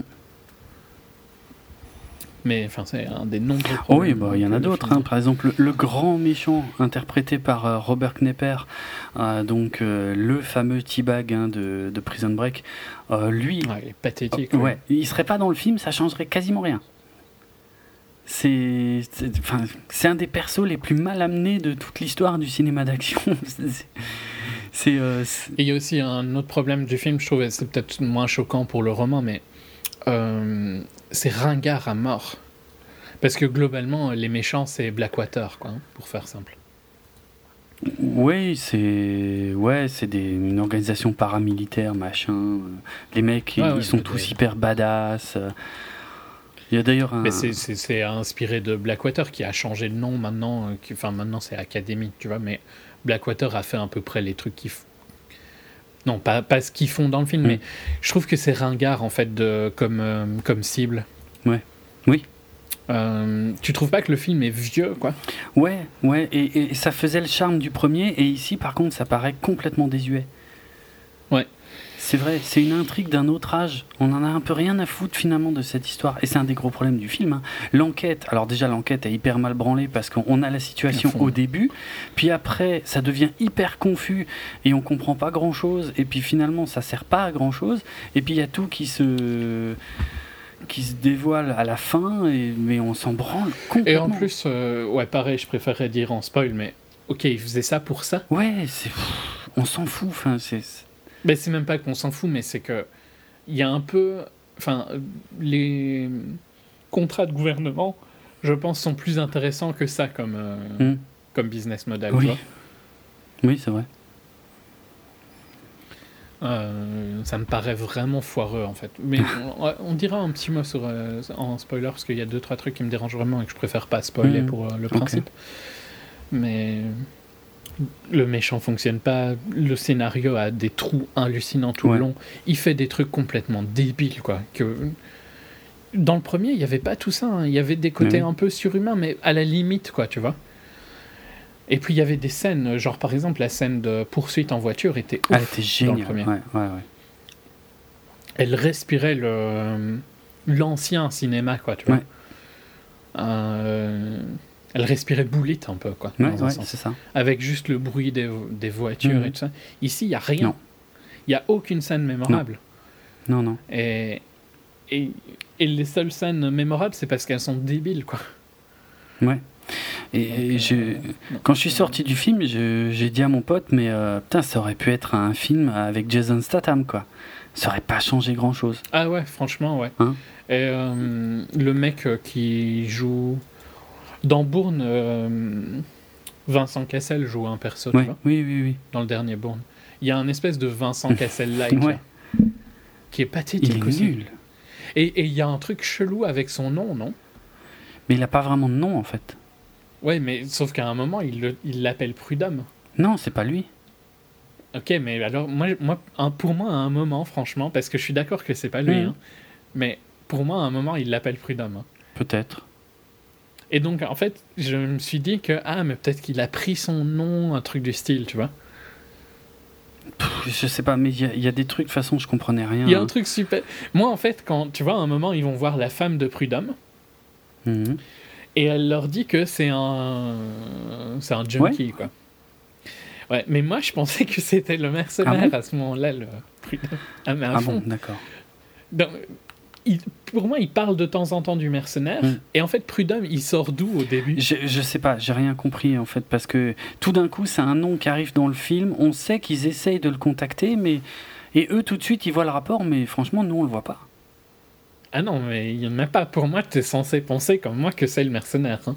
Mais ça n'a aucun sens avec d'autres trucs. Hein, mm. mais euh, En gros, pour moi, le nom vient juste après une scène avec le mercenaire ou un truc du style. Ouais. Et euh, ce mec-là, à la fin, quand tu le découvres, le vrai Prud'homme, il sort de nulle part. Ouais, hein. clairement. Je sais pas. Non, non, ce mec-là. Le seul truc euh, qui marche à peu près, c'est vers la fin parce que New Orleans c'est beau quoi. Ouais et encore hein, c'est super cliché hein, d'avoir une course. Ouais, c'est très générique. la course poursuite pendant la parade euh, dans Main Street à, la Nouvelle-Orléans c'est bon quoi. Sérieux. Mais c'est c'est fainéant hein, comme réel. À mort à mort. J'ai rien retrouvé du premier. Non pareil pareil. Le personnage de Jack Reacher euh, c'est euh, bah là on tend plus vers Ethan Hunt finalement. C'est-à-dire, euh, il est super badass, il assure euh, partout à mort et tout, et, euh, mais il n'y a pas ce côté, il n'y avait pas ce réel, réel, ou dérangeant, ouais, ouais, ouais, très rude, voilà, très, très cru, ouais, non, je sais pas. C'est, on est dans un truc complètement basique. C'est un film d'action basique, en fait. Ouais. Il y avait eu un espèce d'autre film d'action qu'ils avaient voulu lancer. Je sais plus si c'était avec Chris Pine ou un truc du style. Ça te dit rien? Non. Euh, c'est aussi Jack ou quoi? Jack Ryan? Ah, Jack Ryan, oui. Euh, euh, Shadow Recruit. C'est avec Chris Pine? Ouais, ouais, c'est Chris, Pine, Ouais, qui, qui, avait repris le rôle de Jack Ryan après Harrison Ford, de, de Danger immédiat et je sais plus le nom de l'autre. T'as plus ce feeling-là, qui était un film générique. Ah, hyper générique, ouais, ouais. Bateau, ouais. Et t'as plus ce feeling-là avec Jack Richard Never Go Back. Et vraiment, grosse, grosse déception. Ah, oui. Parce que le premier avait vraiment quelque chose. Et ici, euh, pas du tout. C'est euh, putain, les critiques s'en sont donnés à cœur joie sur le titre Never Go Back. Ah, ça c'est, euh, faut dire, tu cherches ouais, c'est Vrai, hein, c'est vrai, en même temps. Ah, never Go Back, oui, d'accord, on n'y retournera jamais, c'est clair. Mais de toute façon, la franchise est morte. Hein. Ah, c'est bon, quoi. Le film, bon, ok, il vient de sortir aux États-Unis, enfin à peu près dans le monde entier. il a à peine bouclé son budget, donc sur la sortie. Ben, c'est pas fou, hein ça ira. Non, non, puis euh, ça ira pas loin. Le, le, premier avait déjà été limite. Euh, Donc voilà. Ça, ça va pas du tout. Ça c'est fait. Mais bon, c'est bien fait hein, pour le coup. Autant c'est dommage pour le premier, là c'est. Non, là c'est totalement mérité. Anecdote, c'est la seule fois en dehors de la saga Mission Impossible où euh, Tom Cruise joue dans une suite. Il n'a jamais fait de suite à aucun de ses films. Mais euh, il le refera peut-être pas. si, il est, il, est, il est aussi vaguement question d'une espèce de suite euh, prequel à. Bah, J'ai de nouveau oublié le titre. Tu... À Edge, of, Tomorrow. merci. Euh, qui... Live Die Repeat, si tu veux. Mais justement, c'est à cause de ce titre à la con que j'arrive pas à me souvenir du, du, vrai titre en fait. Mais, euh, mais je sais pas du tout s'il sera impliqué, euh, s'il sera dedans. bon, il sera sûrement producteur, mais est-ce qu'il sera dedans, ça je ne sais pas. Ouais, non, soit. Très form, euh, formulaïque en, Non, et puis la fin, fin, la fin. La scène finale, elle est atroce, elle est pathétique. T'as pas trouvé? Ben Maintenant, j'ai un doute sur euh, la ben, scène finale, parce que j'hésite entre deux On va dire devant l'école, pour faire simple. Ah Oh putain, c'est dur. Franchement, c'est c'est bon quoi. À ce stade du film, déjà la, déjà la fin, tout le climax du film est déjà idiot. Et, Mais ça aurait pu clôturer sur ça, hein. sur euh, Louis euh, au milieu, tu vois, des deux filles. Ouais. Dans le couloir. Ouais. Ça aurait été cliché, mais ça aurait été cliché, mais voilà. Ouais, ouais. Ça, à la limite, ça allait mieux avec. Mais c'est ça, mais il n'y avait pas besoin de ces euh, petites extensions après sur la fin. Putain, ça n'apporte rien. Et puis c'est même pire en fait, ça te plombe encore plus le film, quoi. Catastrophique. Non, c'est pas bon. Tant pis. Non, pas du tout. Dommage. Très décevant. On, je dirais juste un mot euh, quand on fera des spoilers sur le film suivant, mais vraiment court. Ok. donc on enchaîne sur Don't Breathe de Fede Alvarez. Ouais, alors Don't Breathe, la maison des ténèbres. Le brief tout court. Oui, parce que La Maison des Ténèbres, ça n'a aucun sens. Franchement, c'est complètement stupide ce sous-titre français. Euh, et puis c'est, enfin, en plus, ça va assez rejoindre ma critique euh, finalement. Mais je t'en prie. Euh, ok, donc Fede Alvarez, qui avait déjà fait le, enfin, qui avait fait comme premier film le remake d'Evil Dead. Je sais pas si tu l'as vu ou pas. C'est bizarre que moi j'ai vu un film d'horreur et pas. mais je l'avais vu, mais en fait tardivement. Il l'avait repassé un peu plus tard après la sortie, je crois, et j'avais été le voir là. Et j'avais détesté. Ok, moi j'avais bien aimé parce que j'avais trouvé que ça, ça, faisait assez peur. Mais j'ai pas les mêmes. Euh, j'ai pas les mêmes critères ah, que toi, hein, je pense, sur les films d'horreur. Autant t'es beaucoup plus facile sur. Euh, enfin, je suis peut-être. Euh, t'es beaucoup plus difficile sur les films de genre que moi. Mhm, oui. Et à l'inverse, par contre, il y a des trucs mhm. qui passent beaucoup mieux. Ouais, ouais. Je suis d'accord. Donc moi j'avais bien aimé sa réimagination d'Evil Dead, quoi, qui était quand même vraiment complètement différente de, bah ouais, enfin, de l'original. Euh, disons que moi je m'étais emmerdé à crever pendant quasiment tout le film. Je trouvais que c'était ennuyeux, mais vraiment, vraiment énormément. Et c'est juste, euh, juste la fin où c'était une avalanche de gore où ça m'avait un peu réveillé, quoi. Donc la fin était pas mal, mais tout le reste était tellement chiant que franchement, euh, j'arrive pas à lier ça à la saga Evil Dead, quoi. Vraiment pas. Ok. Donc, bon, ici, son premier film original, avec euh, des acteurs pas super connus, hein, Stephen Lang, Dylan Minette et euh, Daniel Zovato. Mm. Je connais aucun des trois. Euh, par contre, Jane Levy, c'est l'actrice d'une série qui est super sympa, Super Gatory. Mm, d'accord. Donc, elle, je la connaissais avant. Ok. Très, très bonne série. je la Apparemment, elle était déjà dans Evil Dead. Ah, c'est possible qu'elle était déjà dans Mais ça devait pas être. elle est connue principalement pour la, la série. Ouais, ouais, ok. Euh, et donc, euh, c'est euh, un film de Home Invasion, non? Ouais, je suis déjà. ouais, vas-y, vas-y. Bah, ouais, mais bah, si, ça reste un Home Invasion, c'est juste qu'à la place de suivre, à la place que les protagonistes soient ceux qui sont envahis, tu suis ceux qui envahissent. Ouais. Mais euh, ça, t'es d'accord Oui, oui, bien sûr. Ça reste un home invasion dans le, concept. Donc on suit trois jeunes à Détroit qui, euh, qui gagnent leur vie en faisant des petits, euh, des petits cambriolages quoi, de maisons. et qui apprennent qu'il y a une maison où apparemment il y aurait beaucoup d'argent en cash. Mm. Et que le mec, enfin on sait pourquoi, je pense que c'est dans le trailer hein, qu'on sait pourquoi il a de l'argent. Ça, je, pour être franc, je sais pas parce que je crois pas avoir vu le trailer. Ok. Enfin bon, soit ce, monsieur a de l'argent mm.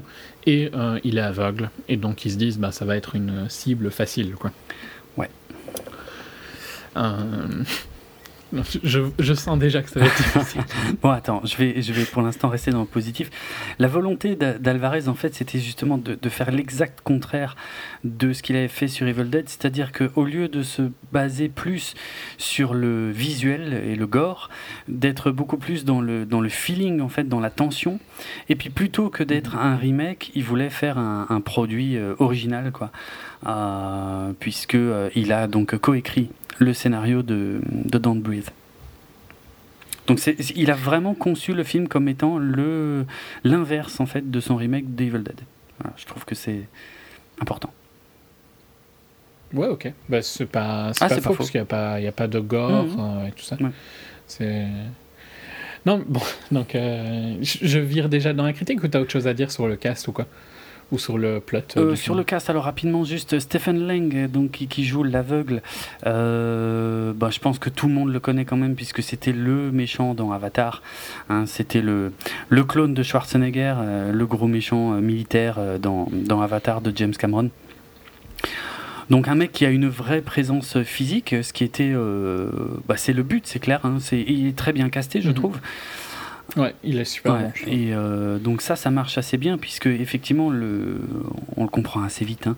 Euh, ils vont s'attaquer à cette maison, mais finalement, comme tu l'as dit, c'est probablement finalement peut-être eux qui vont plus en chier que cet aveugle qui avait l'air d'être facile et qui finalement va. Ça devient un home escape en fait. Ouais, clairement, clairement.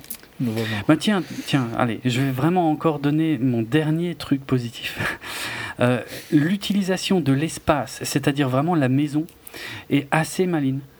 Euh, dans le film. C'est vrai que Fede Alvarez s'est bien amusé à, à, découper, on va dire, en quelque sorte, la maison en différents niveaux. Et, et, et, l'action, euh, selon les moments, va, va vraiment se passer à, à, un peu tous les endroits de la maison.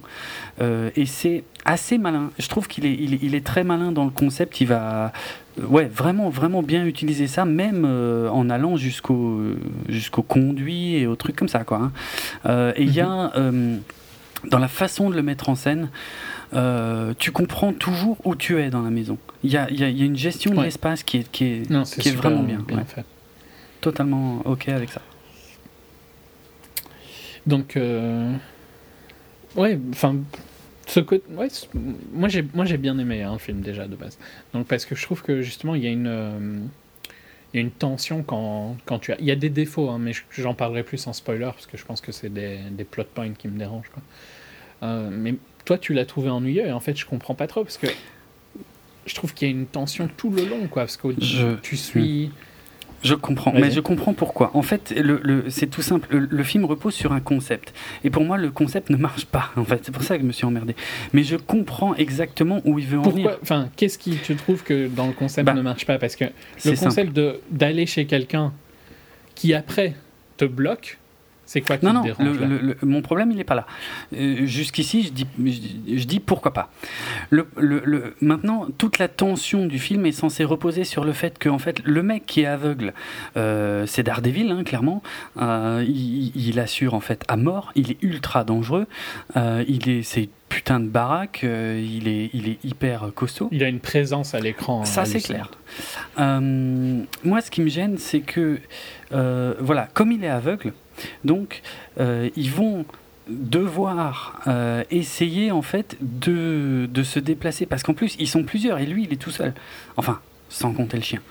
Euh, le chien d'ailleurs alors juste pour le mentionner maintenant mais ce, ce chien c'est juste n'importe quoi hein. j'ai jamais vu c'est quoi c'est un Rottweiler? C'est un Doberman ou un Rottweiler je crois que c'est un Rott je m'en euh. Alors, je veux bien qu'un rod. Tu te doutes bien que moi, j'aime pas. Hein, ouais, non, mais je suis pas. Après, là, je suis pas ultra fan non plus. Mais, mais par contre, un Rottweiler qui saute sur les meubles et, qui, enfin, qui arrive à sauter sur des meubles aussi hauts, j'ai jamais vu ça. c'est n'importe quoi. C'est vrai que c'est assez haut. Tiens, ça, ça, ça m'a fait éclater de rire, quoi. Euh, bref, mais c'est un détail. Non, le, le souci, c'est voilà. Le mec, il est super dangereux, mais il est aveugle. Donc, eux, tant qu'ils arrivent à, à, ne pas révéler leur position dans la maison, ils craignent rien. Et d'où le titre, donc Don't Breathe, puisque effectivement, si tu, si tu respires même pas, si tu fais aucun bruit, le mec il peut pas te trouver. Mais dès que dès qu'il repère un truc, par contre, il y va. quoi. C'est impressionnant. Mais moi, ça marche pas du tout en fait. Je trouve ça ridicule parce que ces trois ados. Euh, ah, ça a pas, enfin, c'est vraiment pas des, des, des cambrioleurs euh, professionnels, quoi. C'est ah c'est clairement des amateurs. Et le sang-froid de malade qu'ils ont assez rapidement dans le film, face à cette situation, moi, ça m'a complètement sorti. Moi, je me suis dit, mais c'est débile. C'est, enfin, j'y crois pas une seconde, quoi. Pas une seconde. C'est. Euh, euh, ça, je suis pas spécialement d'accord. Bon, y par contre, ils font des trucs que je trouve complètement débiles. Mhm. Hein. Notamment, il y a une scène avec un coffre-fort. Oui. Qui est particulièrement bruyant hein, comme coffre-fort. Ouais, ouais, ouais. Dans le concept de, de ne pas faire du bruit, je trouve que ça ne fonctionne pas beaucoup d'utiliser le coffre-fort qui bip ouais. plus fort qu'une alarme. C'est clair. Ça n'a aucun sens. Donc ça, ça par contre, euh, je suis d'accord que c'est complètement débile, mais par contre, après, c'est un instinct de survie, quoi. Tu sais pas de quoi les gens sont capables quand ils sont leur instinct de survie. D'accord, mais euh, en fait, si tu veux, le truc, c'est que moi, je vais voir un film d'horreur, et en fait, ce film, j'arrive pas à le considérer comme un film d'horreur. C'est au mieux un thriller, et qui pour moi ne marche pas, parce que c'est beaucoup trop abusé, en fait. C'est que d'un d'un côté, il y a des jeunes qui ont beaucoup trop de sang-froid, et d'un autre côté, il y a un mec qui est beaucoup trop badass, et il y a un moment où ça devient ridicule, c'est-à-dire que au début, ça marche à peu près. Mais enfin, s'ils n'avaient pas le sang-froid, tu voudrais qu'ils fassent quoi? Bah, Il n'y aurait pas de film, je suis d'accord. Mais pour, pour moi, il devrait pas y avoir de film parce que ça n'a aucun intérêt. Je, je vois pas. Putain, c'est un film qui a, qui a fait sensation apparemment l'été dernier aux États-Unis. Ah ouais Il a eu des, des, un, des succès, un succès de Mais c'est pas un film d'horreur, je comprends même pas, tu vois. C'est mais ça, ça, moi, je m'en fous un peu. Hein, de... C'est pas un film d'horreur. Je comprends. Je, ouais, je peux comprendre ça c'est pas important quoi pour moi tu vois. C'est justement parce que c'est sûrement pas un film d'horreur que je l'apprécie. Euh, parce qu'alors dans ce cas-là c'était quoi le film euh, d'horreur qui avait fait sensation il y a, il y a un an aussi? Avec euh, hmm. le, le, STD ultra violent qui te pourchasse ah ouais mais ça c'était pas un énorme succès public. C'était The putain comment ça s'appelle déjà? It Follows. Ouais, mais ça n'a rien à voir. C'était un succès. Ah c'était quand même un succès public ouais Enfin, pas autant, je mais... pense pas. Vraiment pas. C'était un succès critique, It Follows, mais c'est pas du tout un succès public. Pas aussi gros, en tout cas, ça c'est sûr. Mais je pense quand même que ça avait fait euh, un peu de chiffre par rapport à son... Par rapport à son budget. Hein. Non, mais c'est pas un aussi gros succès, je suis d'accord. Mais c'était pas vraiment un film d'horreur non plus, si tu parles de ce style-là. Si, parce que ça utilisait beaucoup plus de codes du film d'horreur, du slasher, de façon assez maligne. Ouais, mais là, ça utilise des codes du film euh, d'Home ah, Invasion. Tu, tu, considères les Home Invasion comme des films d'horreur Oui, mais je veux dire, ici, tout est évident depuis le début. Je veux dire, je, euh, en fait, j'ai du mal à le voir comme un home invasion. Et d'ailleurs, c'est un problème parce que finalement, dans ce film, je trouve qu'il n'y a pas de victime. Pourtant, moi, je trouve que c'est un home invasion inversé, dans le bah, sens où le home invasion, c'est empêcher les gens de venir et de faire euh, tout ce que tu peux pour ça. Et puis après, quand quand euh, ils y sont, bah, c'est d'essayer de te défendre. Un truc comme Funny Game, c'est pas vraiment un home invasion dans ce sens spécial, mais... Euh, le home invasion classique, c'est ça quoi. Le home invasion, c'est t'empêches les gens de sortir en gros. Mais ici, non, t'empêches les gens de rentrer. C'est mieux. S'ils sont, s'ils sont oui. Euh, dedans, c'est pas euh, en fait, ça dépend du point de vue. Moi, je parle, je parle du point de vue des méchants. C'est d'empêcher les ah, gentils de sortir. Ici, ici, ils sont tous méchants. Et j'ai un problème avec ça, si tu veux. Je vois pas à qui je peux m'attacher, puisque le militaire, l'ex-militaire hyper badass. Non, ça, je suis d'accord qu'il y a un gros problème avec bah ça, et qu'en plus, je pense que Fede Alvarez essaye de faire quelque chose avec ça, mais, ça fonctionne, pas, du tout. Parce que euh, c'est un peu connard ce qu'ils font, dans le sens où ils volent l'argent. Bah, tu veux qu'on passe en spoiler pour euh, éviter de dire un truc Si tu euh, veux, si tu veux, ouais, euh, comme ça. Bah, je préfère parce que là, je vais dire pour comment il a eu son argent, tu vois. Donc, si quelqu'un veut vraiment rien hmm. savoir. Mais je peux clôturer sur le fait que moi je, moi, je trouve vraiment que le film fonctionne bien sur les deux premiers tiers, qu'il y a beaucoup de tension et tout ça. J'aime bien Jane Levy, donc je pense que ça joue aussi sur mon appréciation du film, dans le sens où, même si son personnage dans le scénario et euh, la voleuse euh, est donc forcément un peu plutôt du spectre méchant. Du fait que j'ai. Euh, du fait que je la connais, tu vois. Je pense que. Et qu'elle est vendue comme l'héroïne. Oui, oui. Si tu, si tu regardes pas ce qu'elle fait, tu vois, c'est l'héroïne du film. Mais je pense que j'accepte plus que c'est l'héroïne grâce à, au fait que je la mm. connais, quoi. Et que toi, moi, à mon avis. Euh, mais voilà, moi j'ai vraiment, je trouvais que le film était rempli de tension pendant toutes les, les deux premiers tiers. Et puis il y a un problème dans, dans le dernier tiers, mais hmm. que je discuterai en ce cas-là. Bah, je vais mais pour avoir un avis. Euh, je vais être d'accord avec toi, mais en plus négatif, c'est-à-dire pour moi. Euh, pour moi, le concept ne fonctionne pas, mais si on accroche au concept, je suis d'accord que les deux premiers tiers marchent assez bien. Et, mais par contre, le dernier tiers, euh, franchement, c'est dur parce que ça tire tellement en longueur. Et, euh, Je trouve que là, ça aurait pu s'arrêter en fait. Hein. Et pourtant, il est court. ouais, il n'est pas tellement long. Il y a une heure de film. Euh, ouais, Il y a une heure de, il y a une heure de bon film, ouais.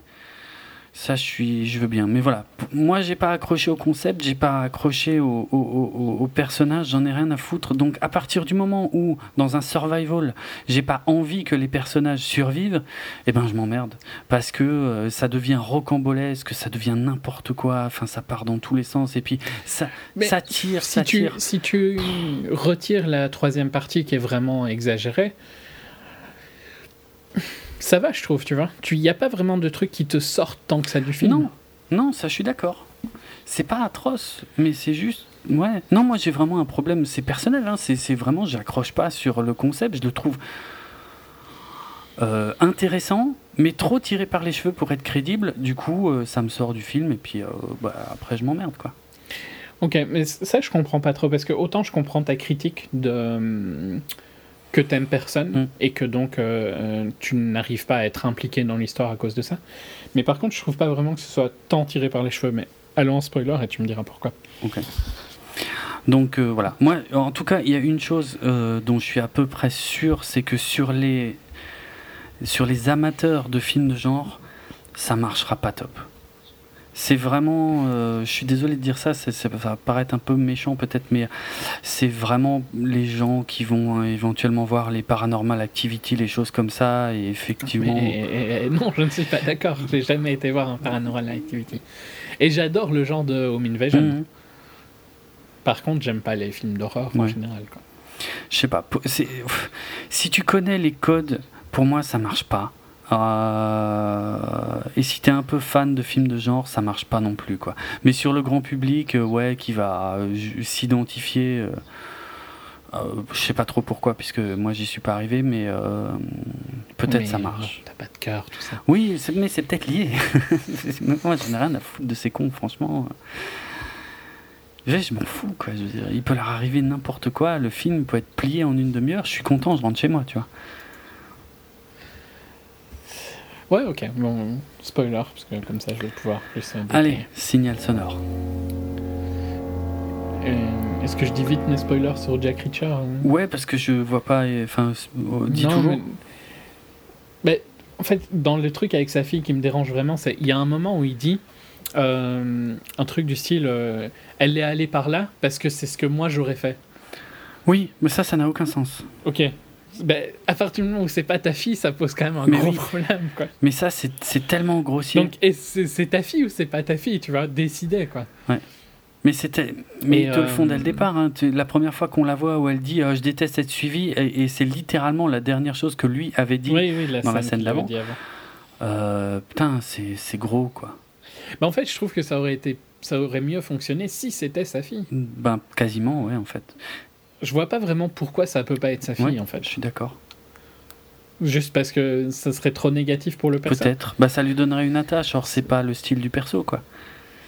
Mais ouais, mais au final il l'a un peu l'attache. Il lui met quand même. Oui. Ah bah surtout dans cette scène de fin catastrophique devant l'école. Bah, ça quoi. C'est horrible quoi.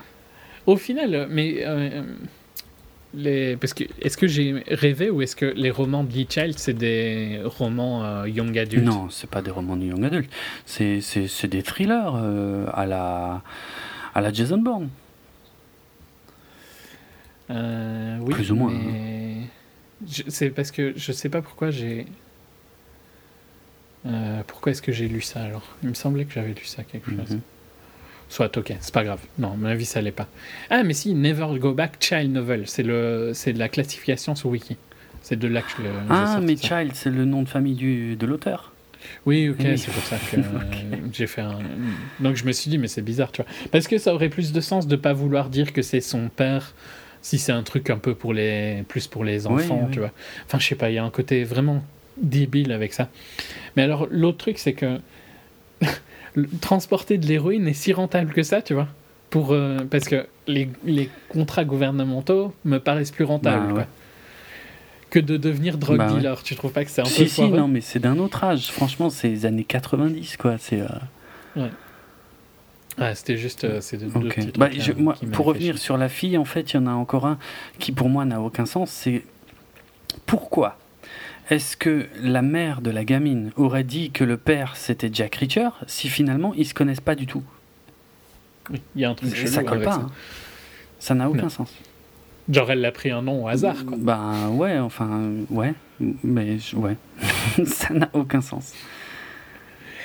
Non, je comprends pas. Franchement, euh, et puis pourquoi tu mets des hints tout le temps que ça va être sa fille, tu vois, si c'est pour au final que ce soit bah pas sa fille? Ça, On s'en fout, enfin ça sert à rien. Puis surtout, une fois qu'il est révélé que c'est pas sa fille, pourquoi ils ont cette scène d'adieu euh, qui tire en longueur à fond devant l'école? C'est insupportable, quoi. Et puis, qu'est-ce qu'elle va foutre dans cette école-là? Et puis, c'est qui qui paye ah, l'école Parce que ça doit pas je être gratuit. Je me suis posé la même question, effectivement. Aucune idée. Parce qu'il a pas l'air de bien gagner sa vie non plus, Jack. Hein c'est pas ça a pas l'air super rentable hein, d'être un ben, drifter. clair. Donc, à mon avis, ça paye pas les écoles à, à 10 000 dollars le mhm. trimestre. Quoi. Non, ça n'a. Il y a des trous gigantesques dans ce scénario. C'est. Débile. Et puis la prison et tout oh, ça. La prison. Oh my god, la scène de la prison. Quand il s'échappe. C'est n'importe. Bah, en fait, je ne suis jamais plus rentré dans le film ah à partir de cette scène-là. Hein. C'est dur. Donc, euh, à partir de cette scène-là, franchement, je me faisais chier, quoi. je me disais, mais mhm. C'est quoi cette daube, quoi, tu vois? Où est-ce qu'il est, le Jack Richard de 2012 2011, 2012. Euh, et c'est tôt dans le film, hein, cette scène-là, en plus. Et il s'échappe de cette prison, mais franchement, euh, c'est quoi, quoi? C'est plus facile de. J'ai l'impression que c'était plus, plus difficile de sortir de mon école quand j'étais en secondaire. Excellent. mais il y a personne qui les vérifie, il y a personne qui s'inquiète, tu vois. Tout le monde s'en fout, quoi. Franchement. Et, puis euh, elle, elle, va se faire tuer en prison, quoi. C'est cool aussi, tu vois.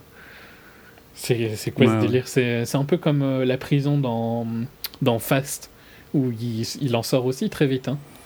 Tu sais, il y a une scène où il rentre en prison euh, pour aller rechercher quelqu'un ou quoi. Mhm. Ah oui Donc, Mais oui, oh putain, c'était n'importe quoi. Ouais, mais tu vois, ouais, mais il avait de l'aide d'un de, ses collègues.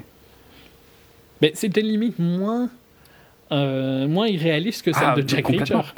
c'est assez hallucinant à dire, mais c'est vrai. Ouais. Donc, c'était plus réaliste que Jack Reacher. C'est dur. Hmm. Soit, passons à Don Brave. Ouais. Donc, euh, je suis un peu d'accord avec toi qu'il n'y a pas vraiment de gentil, et en même temps, il y a le gros cliché du méchant qui se fait buter instantanément, tu vois. Et à ce moment-là, enfin, une personne normale, avec un cœur. Ouais, du méchant dans le groupe de jeunes, là. Hein. Pas du méchant méchant du film. Ouais. ouais, Mais donc, euh, dans ce, à ce moment-là, vu que tout le monde est connard avant ce moment-là, on va dire, tu vois, globalement. Et puis, ce moment-là, le plus connard des gentils se fait buter par le mhm. méchant. Et instantanément, une personne normale prend parti avec les gentils à ce moment-là. Ah bon. Surtout que il y a la fille qui veut aider sa petite sœur. Non, mais d'accord. Euh, et que c'est pour ça qu'elle fait ça. Et que l'autre, il est plus là parce qu'il est amoureux de Jane Levy. Mhm. Mais ça, pourquoi pas Tu vois, quelqu'un de normal euh, s'identifie à ces gens-là. Je dis pourquoi pas. Mais le problème, c'est qu'à partir de là, ça va juste être un crescendo de bêtises où euh, ils vont. Enfin. Écoute, je vais avancer, mais. Il y a, en fait, il y a. Non, non, mais il y a, je suis d'accord avec toi que. Euh, elle, elle, prend des décisions pour l'argent à des moments où elle aurait pu sortir sans Déjà, ouais. Mais rapidement, il y a une couche supplémentaire qui arrive, c'est-à-dire qu'ils vont, ils vont passer par le sous-sol.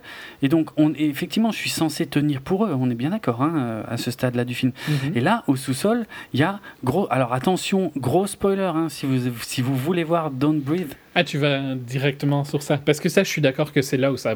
ça c'est bah, quand même pas tout à la fin, ça arrive assez vite. Bah, il y a quand même, à mon avis, presque une heure de oh film non, avant. Je pense pas. Oh non, tu rigoles. Non, c'est au bout d'une demi-heure. Ben, le film ne fait que même pas une heure et demie. Hein. Ouais. Et c'est quand même la grosse partie de fin. Il se passe plus grand chose après. Tu, rigoles. Une fois qu'ils descendent à la cave et qu'ils découvrent ce qu'il y a à la cave, après ils remontent plein de fois. Et ça va encore se passer plein de temps avant qu'ils redescendent. Ah non, non, non, non, non.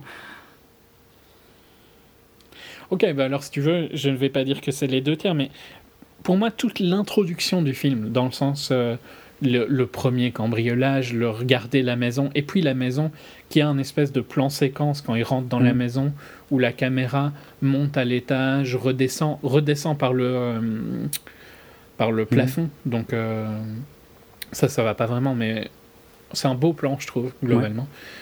Et puis jusqu'à ce qu'il se fasse découvrir et tout ça, tout ça, je trouve qu'il y a une tension incroyable. Mm-hmm. Parce que quand il les découvre, tu vois, c'est une scène, je pense, qui est dans le trailer d'ailleurs, hein, quand ils sont devant la porte tous les trois et qu'il y a le, mec qui vient de descendre de l'escalier et puis qui bute euh, Moni, euh, tout ça, je trouve que ça fonctionne à mort, quoi.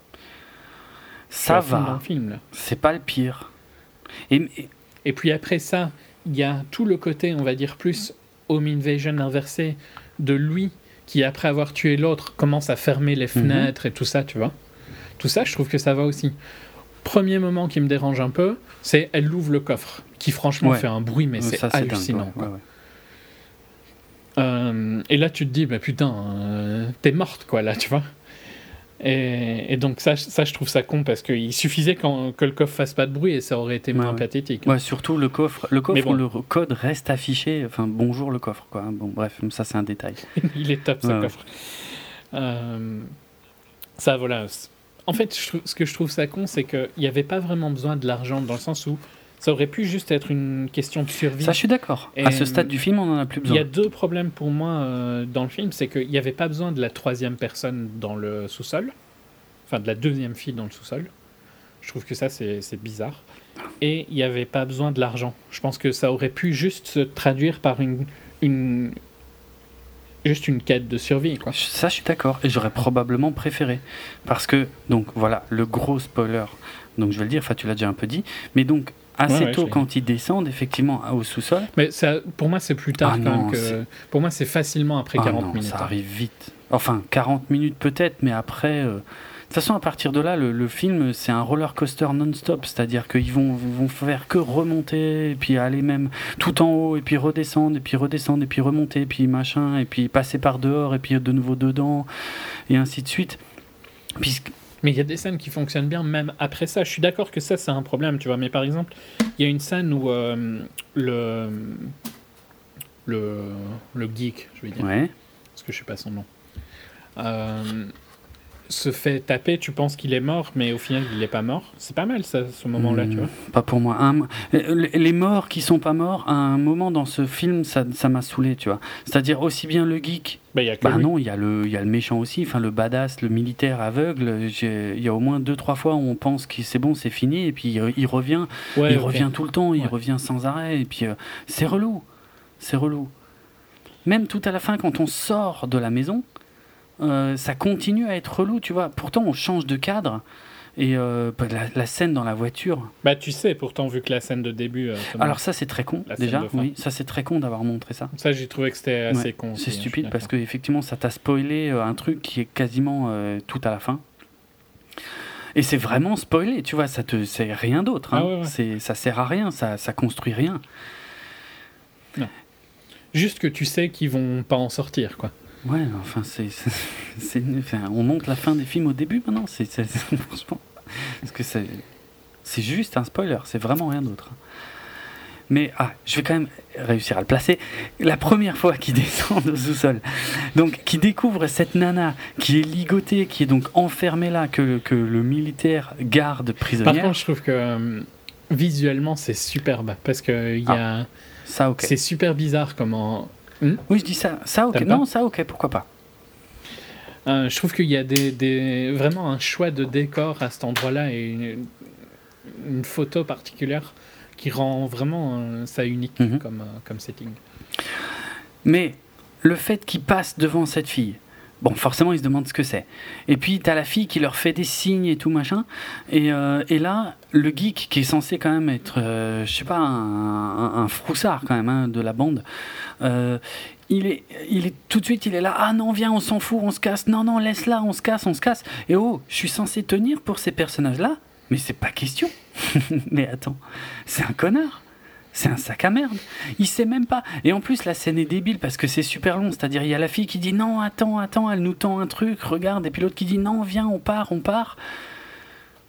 Et puis l'autre, il, met, euh, il met une plombe à arriver. Enfin, enfin, moi, je trouve ça repose sur des codes qui sont stupides. Là, pour moi, ça, tout, tout s'effondre à, ce stade du film, quoi. Franchement, euh, c'est bon ils sont tous cons, euh, ils sont, enfin, ça n'a aucun sens, quoi. Non, sérieux. Et puis, plus ça avance, plus tu comprends. Je veux dire, la, nana qui était captive, en fait, donc c'était elle qui avait renversé sa fille, donc euh, du militaire, et c'est pour ça qu'il a plein de pognon suite au procès. Euh, pardon, mais. Et, par contre, non mais en fait pour moi tout, tout ça ne devrait pas exister hein, dans le film. Donc ah je vais, je vais quand même une grosse partie. Hein. Je suis d'accord, mais je trouve vraiment que le, le début est très bon, quoi. Et qu'il y a une tension et que Jane Levy joue bien et tout ça. Donc pour moi, tout ça sauve le film. Par contre, euh, c'est pas un peu la première personne que tu irais voir Exactement. C'est ça mon problème. Si la nana qui disparaît, enfin je veux dire, ouais, tu vas forcément aller euh, voir et fouiller la baraque de l'ex-militaire dont elle a tué la fille, quoi. C'est une évidence. Et ça me paraît assez logique. Et puis alors tout son plot, parce que tant qu'on est dans la critique, tout son plot qui est... Euh, Donc elle meurt hein, au final, elle. Mhm. Cette fille-là. Et après, il kidnappe Jane Levy, donc. et toute son idée, tout ça, moi j'ai trouvé ça vraiment nul. Son idée que donc elle va lui donner un enfant. Ça. Quoi. Et toute cette scène qui est vraiment qui a un, un, rape feeling super violent. Ouais, ouais, et je comprends ce qu'il veut faire dans la scène, tu vois, c'est censé être dur. Mais franchement. Euh, ouais, mais je trouve que. Enfin. En fait, je trouve que. C'est vouloir être original sans vraiment de raison. Oui, exactement. Parce que, euh, franchement.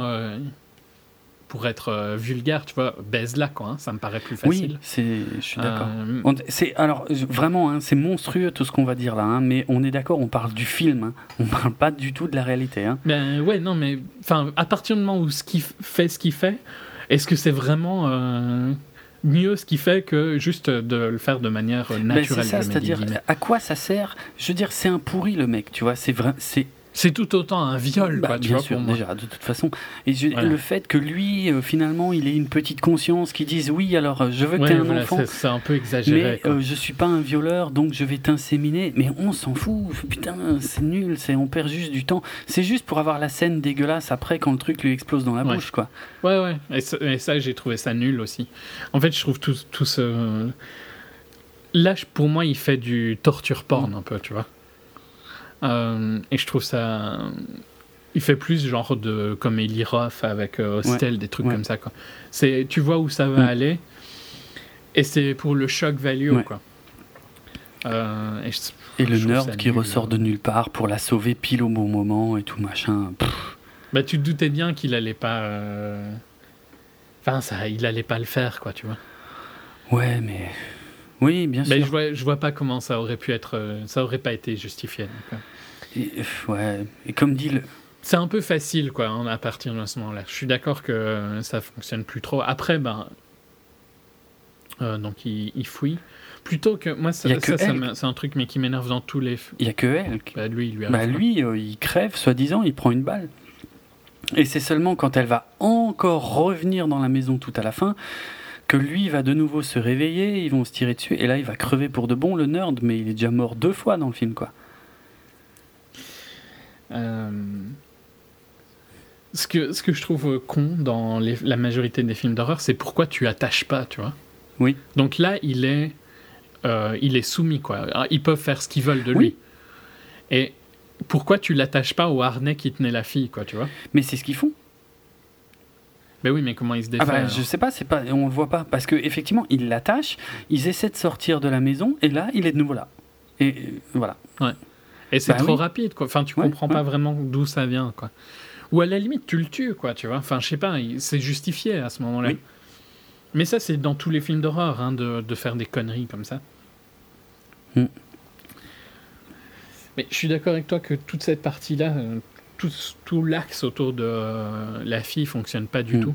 Par contre, ouais, je trouve que euh, la tension euh, du début fonctionne vraiment bien. Et, et même, je dirais, la tension jusqu'à. Avec la fin dans la voiture, avec le chien et tout ça, pareil, il y a quand même pas mal de tension. Dans la voiture, moi, j'en pouvais plus, hein, c'était trop long déjà. Ouais, mais t'avais envie de partir. Hein, oui. Moi pas, tu vois, donc je pense que j'étais toujours dans le film. Malgré les défauts, je suis jamais sorti puis comme dit, il continue à être idiot. Je veux dire, elle, elle est dans la voiture, elle est en sécurité, euh, mais il y a le pognon qui est dehors. Alors il faut qu'elle fasse rentrer le chien dans la voiture pour récupérer le pognon dehors. Déjà ça. Ça, je suis d'accord qu'avec l'argent, il y a un. Elle met. C'est pas humain, je pense en fait, de risquer ta vie pour l'argent à ce moment-là. Là c'est clair. Et évidemment, quand elle sort de la voiture, là, il y a l'aveugle qui revient et ça s'arrête jamais. Oh putain, ils font que revenir, revenir, revenir. Franchement, euh, saoulant. Vu que je suis pas sorti du film comme toi, à mon avis, euh, beaucoup plus tôt que moi, ben ça allait, mhm. tu vois. Je trouvais qu'il y avait toujours. Euh, parce qu'il met. Tu. Si tu es attaché à elle, ça reste intense, tu vois, ce qu'elle vit le film ne, ralentit jamais vraiment sur ce qu'elle subit. Et donc sur ça, ça marche bien. Mhm. Mais je suis d'accord par contre qu'il y a le problème de, de, la, troisième, de la deuxième fille qui va pas non, c'est tout ce, tout ce plot-là. Mais pour moi, c'est pour, le, pour rendre le truc plus manichéen, tu vois. Que c'est vraiment un connard, quoi. Parce que sinon, à la base, ils sont quand même en train de cambrioler un mec qui a de l'argent, ok, mais parce qu'il a perdu sa fille, mm. quoi. C'est pas, pas top, hein, non. Euh. Je sais pas. Ah, je suis. Euh, non, moi, moi ça m'a laissé de marbre tout ça, vraiment. Euh, aucun sens. Non, moi j'ai. Le, con, le concept du début, si tu veux, qui est, qui est malin, c'est effectivement quand ils sont à deux mètres de lui, mais qu'il faut il faut pas qu'il fasse de bruit parce que sinon il les capte. Ça, ok, ça peut être malin, mais après ça, ça part dans la surenchère. Et, et, tu vois, il y a une partie du film qui se déroule dans le noir, qui est filmée en infrarouge et tout. Pareil, c'est mhm. assez malin, mais quelque part, Enfin, disons que ça, ça, ça, ça change la balance euh, dans le sens où euh, finalement dans le noir, c'est eux, ils sont dans la merde, et puis euh, lui qui est aveugle, ça change rien, quoi. Donc il y a des trucs malins, il y a plein de bonnes idées dans le film, mais c'est trop. Franchement, il y a trop de choses dans le film. Ben, en fait, ça aurait pu faire un excellent cours. Oui, oui. Et il y a, y a, genre du. Je pense qu'il y a de la matière pour 40 minutes, 45 minutes. Ouais. Et que le reste, euh, c'est, ça va pas trop. Mais le pire là-dedans, c'est que je sens venir la suite.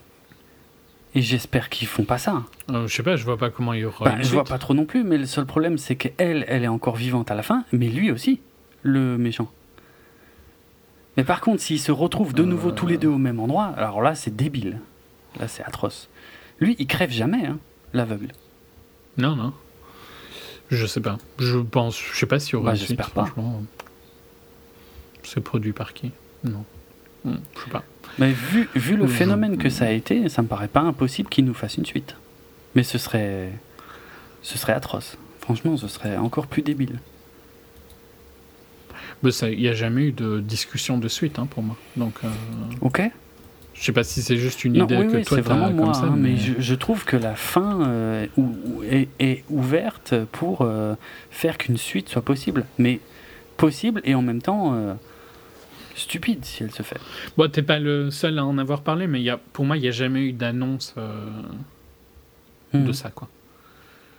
Euh, je vois pas, non, je vois pas du tout comment tu peux faire une suite sur ça. Bah, j'espère pas. Euh, ouais, ok. Tu veux, tu veux que je te pitch la suite? Ouais. Ben, c'est sa sœur qui a grandi maintenant, tu vois. Et après, c'est un peu room, quoi, en fait. Hein. Donc, c'est sa sœur qui vient essayer de, de délivrer sa grande sœur euh, du méchant qui l'a kidnappée. Ouais, si, si, le méchant arrivait à la kidnapper, quoi. On sait pas comment. Ben, elle l'a bah kidnappée. Il, il, la tire par les cheveux. Oui, mais à la fin, elle se barre. Elle est à l'aéroport avec sa petite sœur. Ah oui, c'est vrai. C'est pour ça, je, ils sont plus du tout au même endroit. Ils sont vivants, mais ils sont pas au même endroit. Donc s'ils se recroisent et qu'ils se retrouvent dans la même situation, c'est complètement idiot. Ouais, non, ça, non, non, franchement, je pense pas qu'il y aura une suite, mais bon, c'est jamais. pour moi, c'est, ça ne marche pas spécialement ah s'il y a une suite. Je pense pas que c'est un concept mhm. la suite. Au contraire, des trucs comme paranormal, tu vois, il n'y avait pas de concept, donc tu peux faire des suites. Soit. Moi, je le conseille quand même pour les, les très bons moments de tension qu'il y a, mais voilà, il y a des problèmes dedans. Ok. Par contre, euh, ouais, je suis pas en désaccord avec toi que les critiques sont un peu trop dithyrambiques. Euh, Mais de la même manière que pour euh, It Follows, euh, qui avait aussi des problèmes, ou bien Snowpiercer, tu vois. De temps en temps, quand il y a un film de genre qui est un peu mhm. au-dessus, sur certains points, les critiques ont tendance à l'encenser à l'excès. quoi. Snowpiercer, pour moi, c'était ok, mais c'était pas mhm. ouf non plus. It Follows, c'était un peu mieux parce qu'il y avait des, très beaux trucs dans It Follows, mais il y avait aussi des problèmes, quoi. C'était pas, c'était pas sans défaut. Il y a souvent ce genre de, je sais pas, encenser un film comme ça. Dans, il y a souvent un film d'horreur hein, qui ressort de l'année. Euh, genre, euh, il, y a, quelques années, c'était Badabouk ou un truc du style. Ah, oui. J'ai pas. Babadook. Regardé, mais. Babadook. Ok. Autre chose sur Downgrade ou? Euh, Vous pouvez retrouver nos autres épisodes de 24 FPS sur notre site www.bipod.be, sur notre hébergeur audio djpod.com slash 24fps, sur les réseaux sociaux, la page Facebook 24fps podcast, sur Twitter at 24fps podcast, et bien sûr sur vos programmes de téléchargement de podcasts favoris sur iTunes et tout ça. Vous pouvez nous laisser des notes et des commentaires un peu partout sur ces endroits-là. Euh, en ce qui nous concerne, moi sur Twitter c'est atrates R-H-A-T-Z. Et moi c'est at Dravenardrock, D-R-A-V-E-N-A-R-D-R-O-K. Euh, on va terminer en musique avec euh, bah, Rapper's Delight de Sugar Hill Gang. C'est toi qui m'as donné l'idée avant d'enregistrer.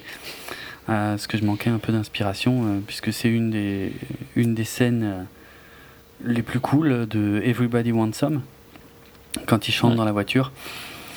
Ben donc voilà, on va finir avec ça. C'est vrai que c'est un super morceau euh, qui date de 1979, qui est euh, considéré comme l'un des premiers singles majeurs euh, de l'histoire du hip-hop, avec notamment hein, les samples du, morceau de Chic, Good Times, qu'on peut entendre dans le fond.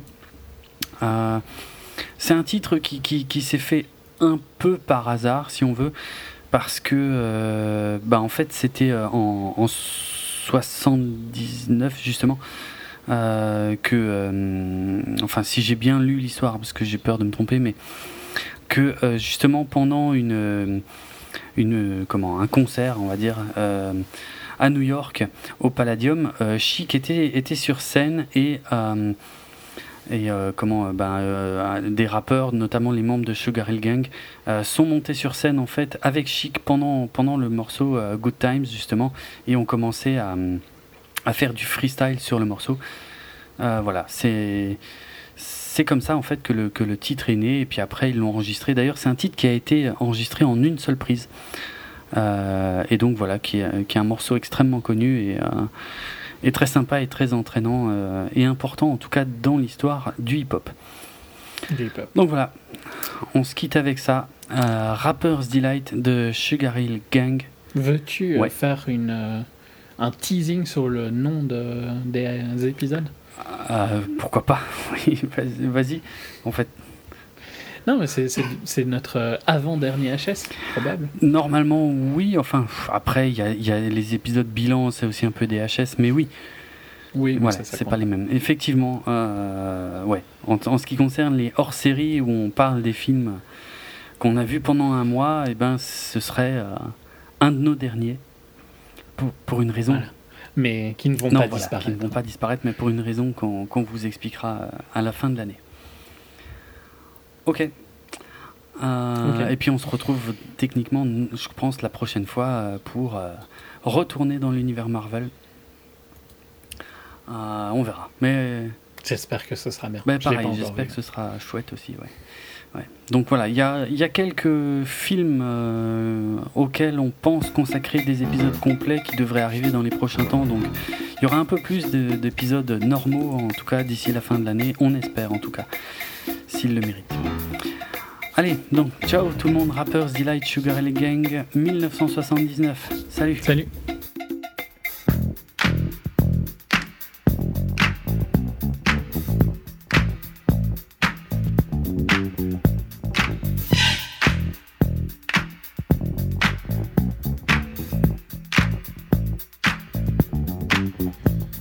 To the hip hip hop, you don't stop the rocker to the bang bang boogie. Say up jump the boogie to the rhythm of the boogie to beat. Now what you hear is not a test. I'm rapping to the beat, and me, the groove, and my friends are gonna try to move your feet. You see, I am Wonder Mike, and I like to say hello. To the black, to the white, the red, and the brown, and the purple, and yellow. But first, I gotta bang bang the boogie to the boogie. Say up jump the boogie to the bang bang boogie. Let's rock. You don't stop, rock the rhythm that'll make your body rock. Well, so far you've heard my voice, but I brought two friends along.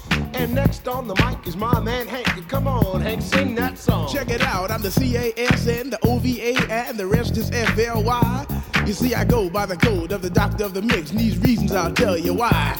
You see, I'm six foot one, and I'm tons of fun, and I dress to a D.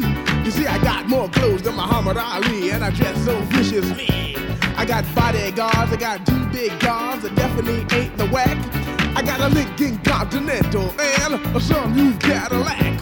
So after school, I take a dip in the pool, which is really on the wall. I got a color TV so I can see the Knicks play basketball. Him and talking my checkbook, could it cost more money than a sucker could ever spend?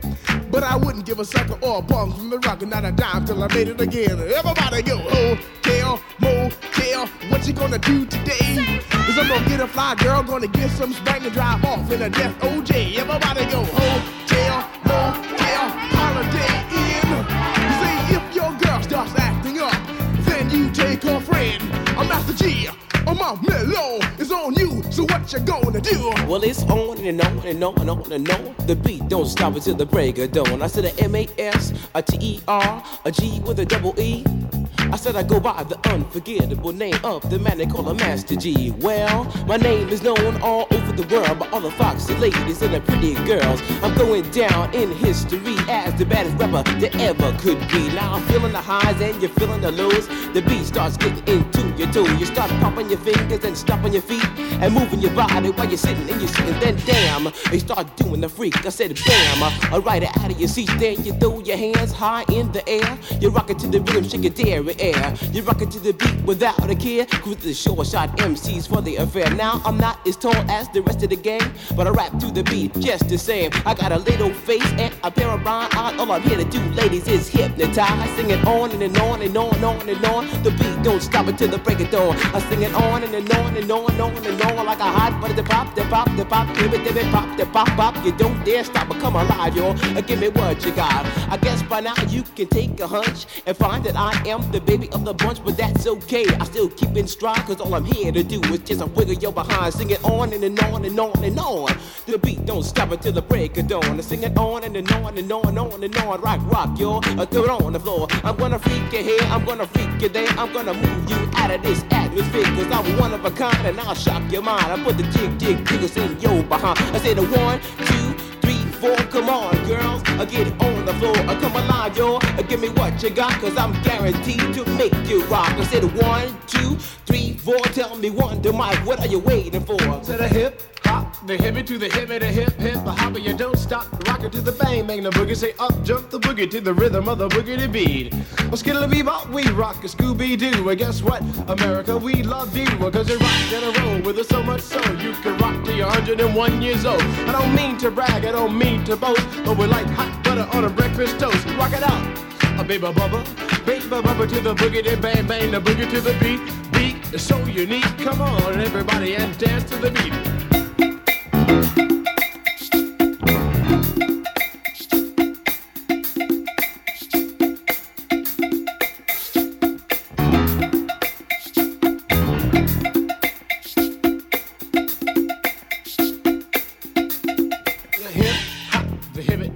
Hip hip hopper, you don't stop. But rock it out, baby bubba to the boogity bang bang, the boogie to the boogity beat. I say I can't wait to the end of the week when I rap it to the rhythm of a groovy beat and attempt to raise your body heat or just blow your mind so that you can't speak or do a thing but I rock and shuffle your feet and later change up to a dance called the freak and when you finally do come into your rhythmic beat rest a little while so you don't get weak. I know a man named Hank he has more rhymes than a serious bank so come on Hank I sing that song to the rhythm of the boogie bang bang the bomb When I'm imp the dimp the ladies pimp the women fight for my delight. But I'm the grand master with the three MCs that shock the house for the young ladies. And when you come inside into the front, you do the freak spank and do the bump. And when the sucker MCs try to prove a point with Trent's trio, or when the serious joiner from sun to sun and from day to day, I sit down and write a brand new rhyme because they say that miracles never cease. I've created a devastating masterpiece. I'm gonna rock the mic so you can't resist. Everybody, I say it those like this when I was coming home late one dark afternoon. Reporter stopped me for an interview. She said she's heard stories and she's heard fables that are vicious on the mic and the turntable. This young reporter I did adore, so I rocked the vicious rhyme like I never did before. She said, "Damn fly guy, I'm in love with you." The Casanova legend must have been true. I said, "By the way, baby, what's your name?" Said I go by the name Lois Lane, and you can be my boyfriend. You surely can. Just let me quit my boyfriend called Superman. I said he's a fairy, I do suppose, flying through the air, the pantyhose he may be very sexy or even cute, but he looks like a sucker in a blue and red suit. I said you need a man who's got finesse and his whole name across his chest. He may be able to fly all through the night, but can he rock a party till the early light? He can't satisfy you with his little worm, but I can bust you out with my super sperm. I go do it, I go do it, I go do it, do it, do it, and I'm here and I'm there. I'm Big Bang Hank, I'm everywhere. I just throw your hands up in the air and party harder like you just don't care. Let's do it. I don't stop, y'all. I take a talk, y'all. You don't stop. I go home, tell, motel. And what you gonna do today? Someone get a fly girl, gonna get some spank and drive off in a death OJ. Everybody go home, tell, motel, holiday in. You say your girl starts acting up, then you take a friend.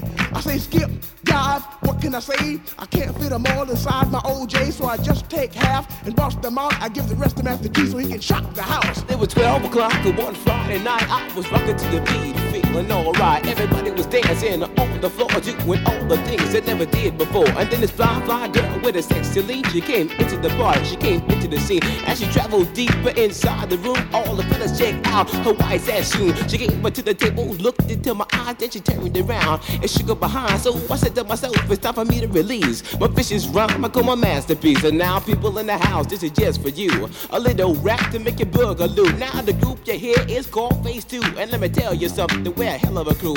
Once a week, we're on the street just to cutting the jams and making it free. For you to party, got to have the mood to we'll get right down and give you a groove. For you to dance, you got to be hot, so we'll get right down and make it rock. Now, the system's on and the girls are there, you definitely have a rockin' affair. But let me tell you something, there's still one fact that to have a party, got to have a rap. So when the party's over, you're making it home and trying to sleep before the break of dawn. And while you're sleeping, you start to dream and think of how you danced on a disco scene. A name appears in your mind, yeah, a name you know that was right on time. It was phase two, I just a doing a do, rocking you down, cause you know we to the rhythm of the beat that makes you free. Uh, come alive, girl, uh, get on your feet. Uh, to the rhythm of the beat, to the beat, the beat, to the double beat, beat that makes you freak. To the rhythm of the beat that says you go on, on and on until the break of dawn. I, I got the man coming on right now. He's guaranteed to throw down. He goes by the name of Wonder Mike. Come on, Wonder Mike, do what you like. I say a can of beer that's sweeter than honey, like a millionaire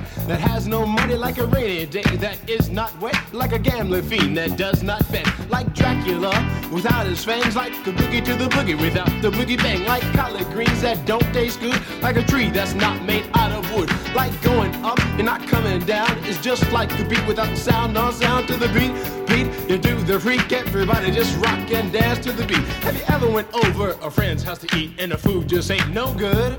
I mean, the macaroni soggy, the peas almost, and the chicken tastes like wood. So you try to play it off like you think you can by a saying that you're full. And then your friend says, Mama, he just being polite. He ain't finished. Oh, that's bull. So your heart starts pumping and you think of a lie and you say that you already ate. And your friend says, man, there's plenty of food, so he piles some more on your plate. But while the sticky food's steaming, your mind starts to dreaming of the moment it's time to leave. And then you look at your plate and your chicken slowly rotting into something that looks like cheese. Oh, so you say, that's it, I got to leave this place. I don't care what these people think. I'm just sitting here making myself nauseous with this ugly food that stinks. Oh, so you bust out the door while it's still closed, still sick from the food you ate. And then you run to the store for quick relief from a bottle of KO Pectate. And then you call your friend two weeks later to see how he has been.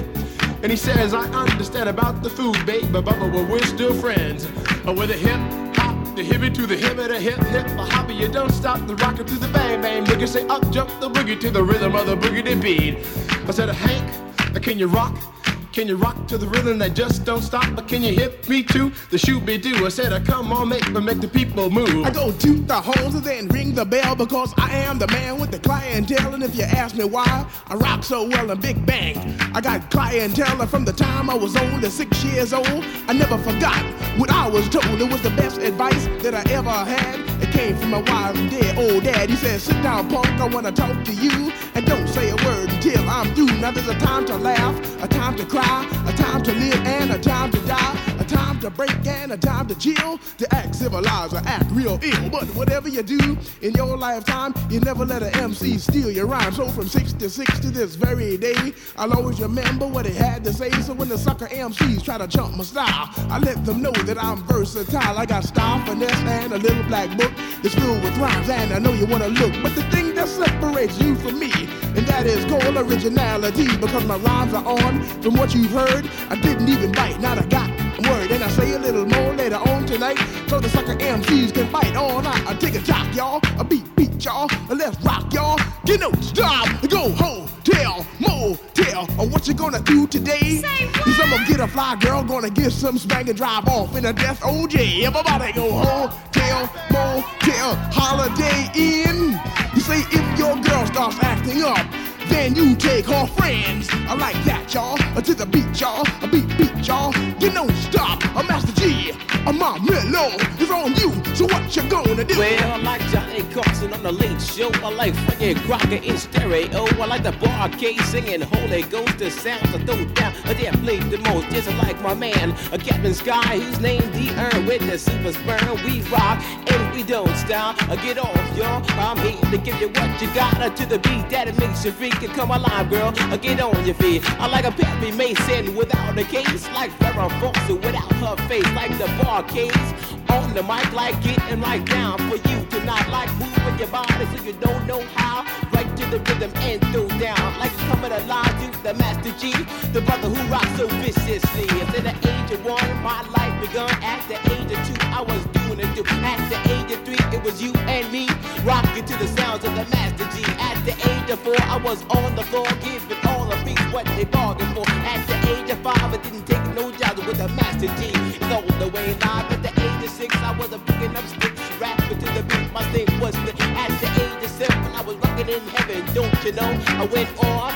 I gotta run on down getting right on down, making all the girls just take off the off to the beat, the beat to the double beat beat that makes you free. At the age of eight, I was a really great, cause every night you see, I had a date. At the age of nine, I was a right on time, cause every night you see, I had a party rhyme. We're going on and, and on and on and on and on. The beat don't stop until the break of dawn. It's staying and, and on and on and on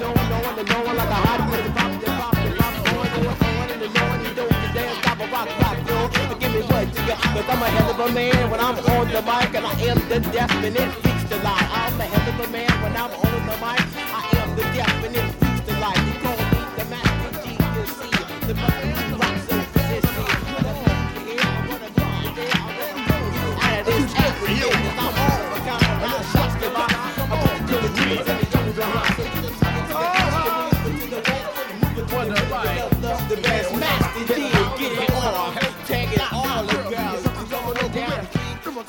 shut your mouth.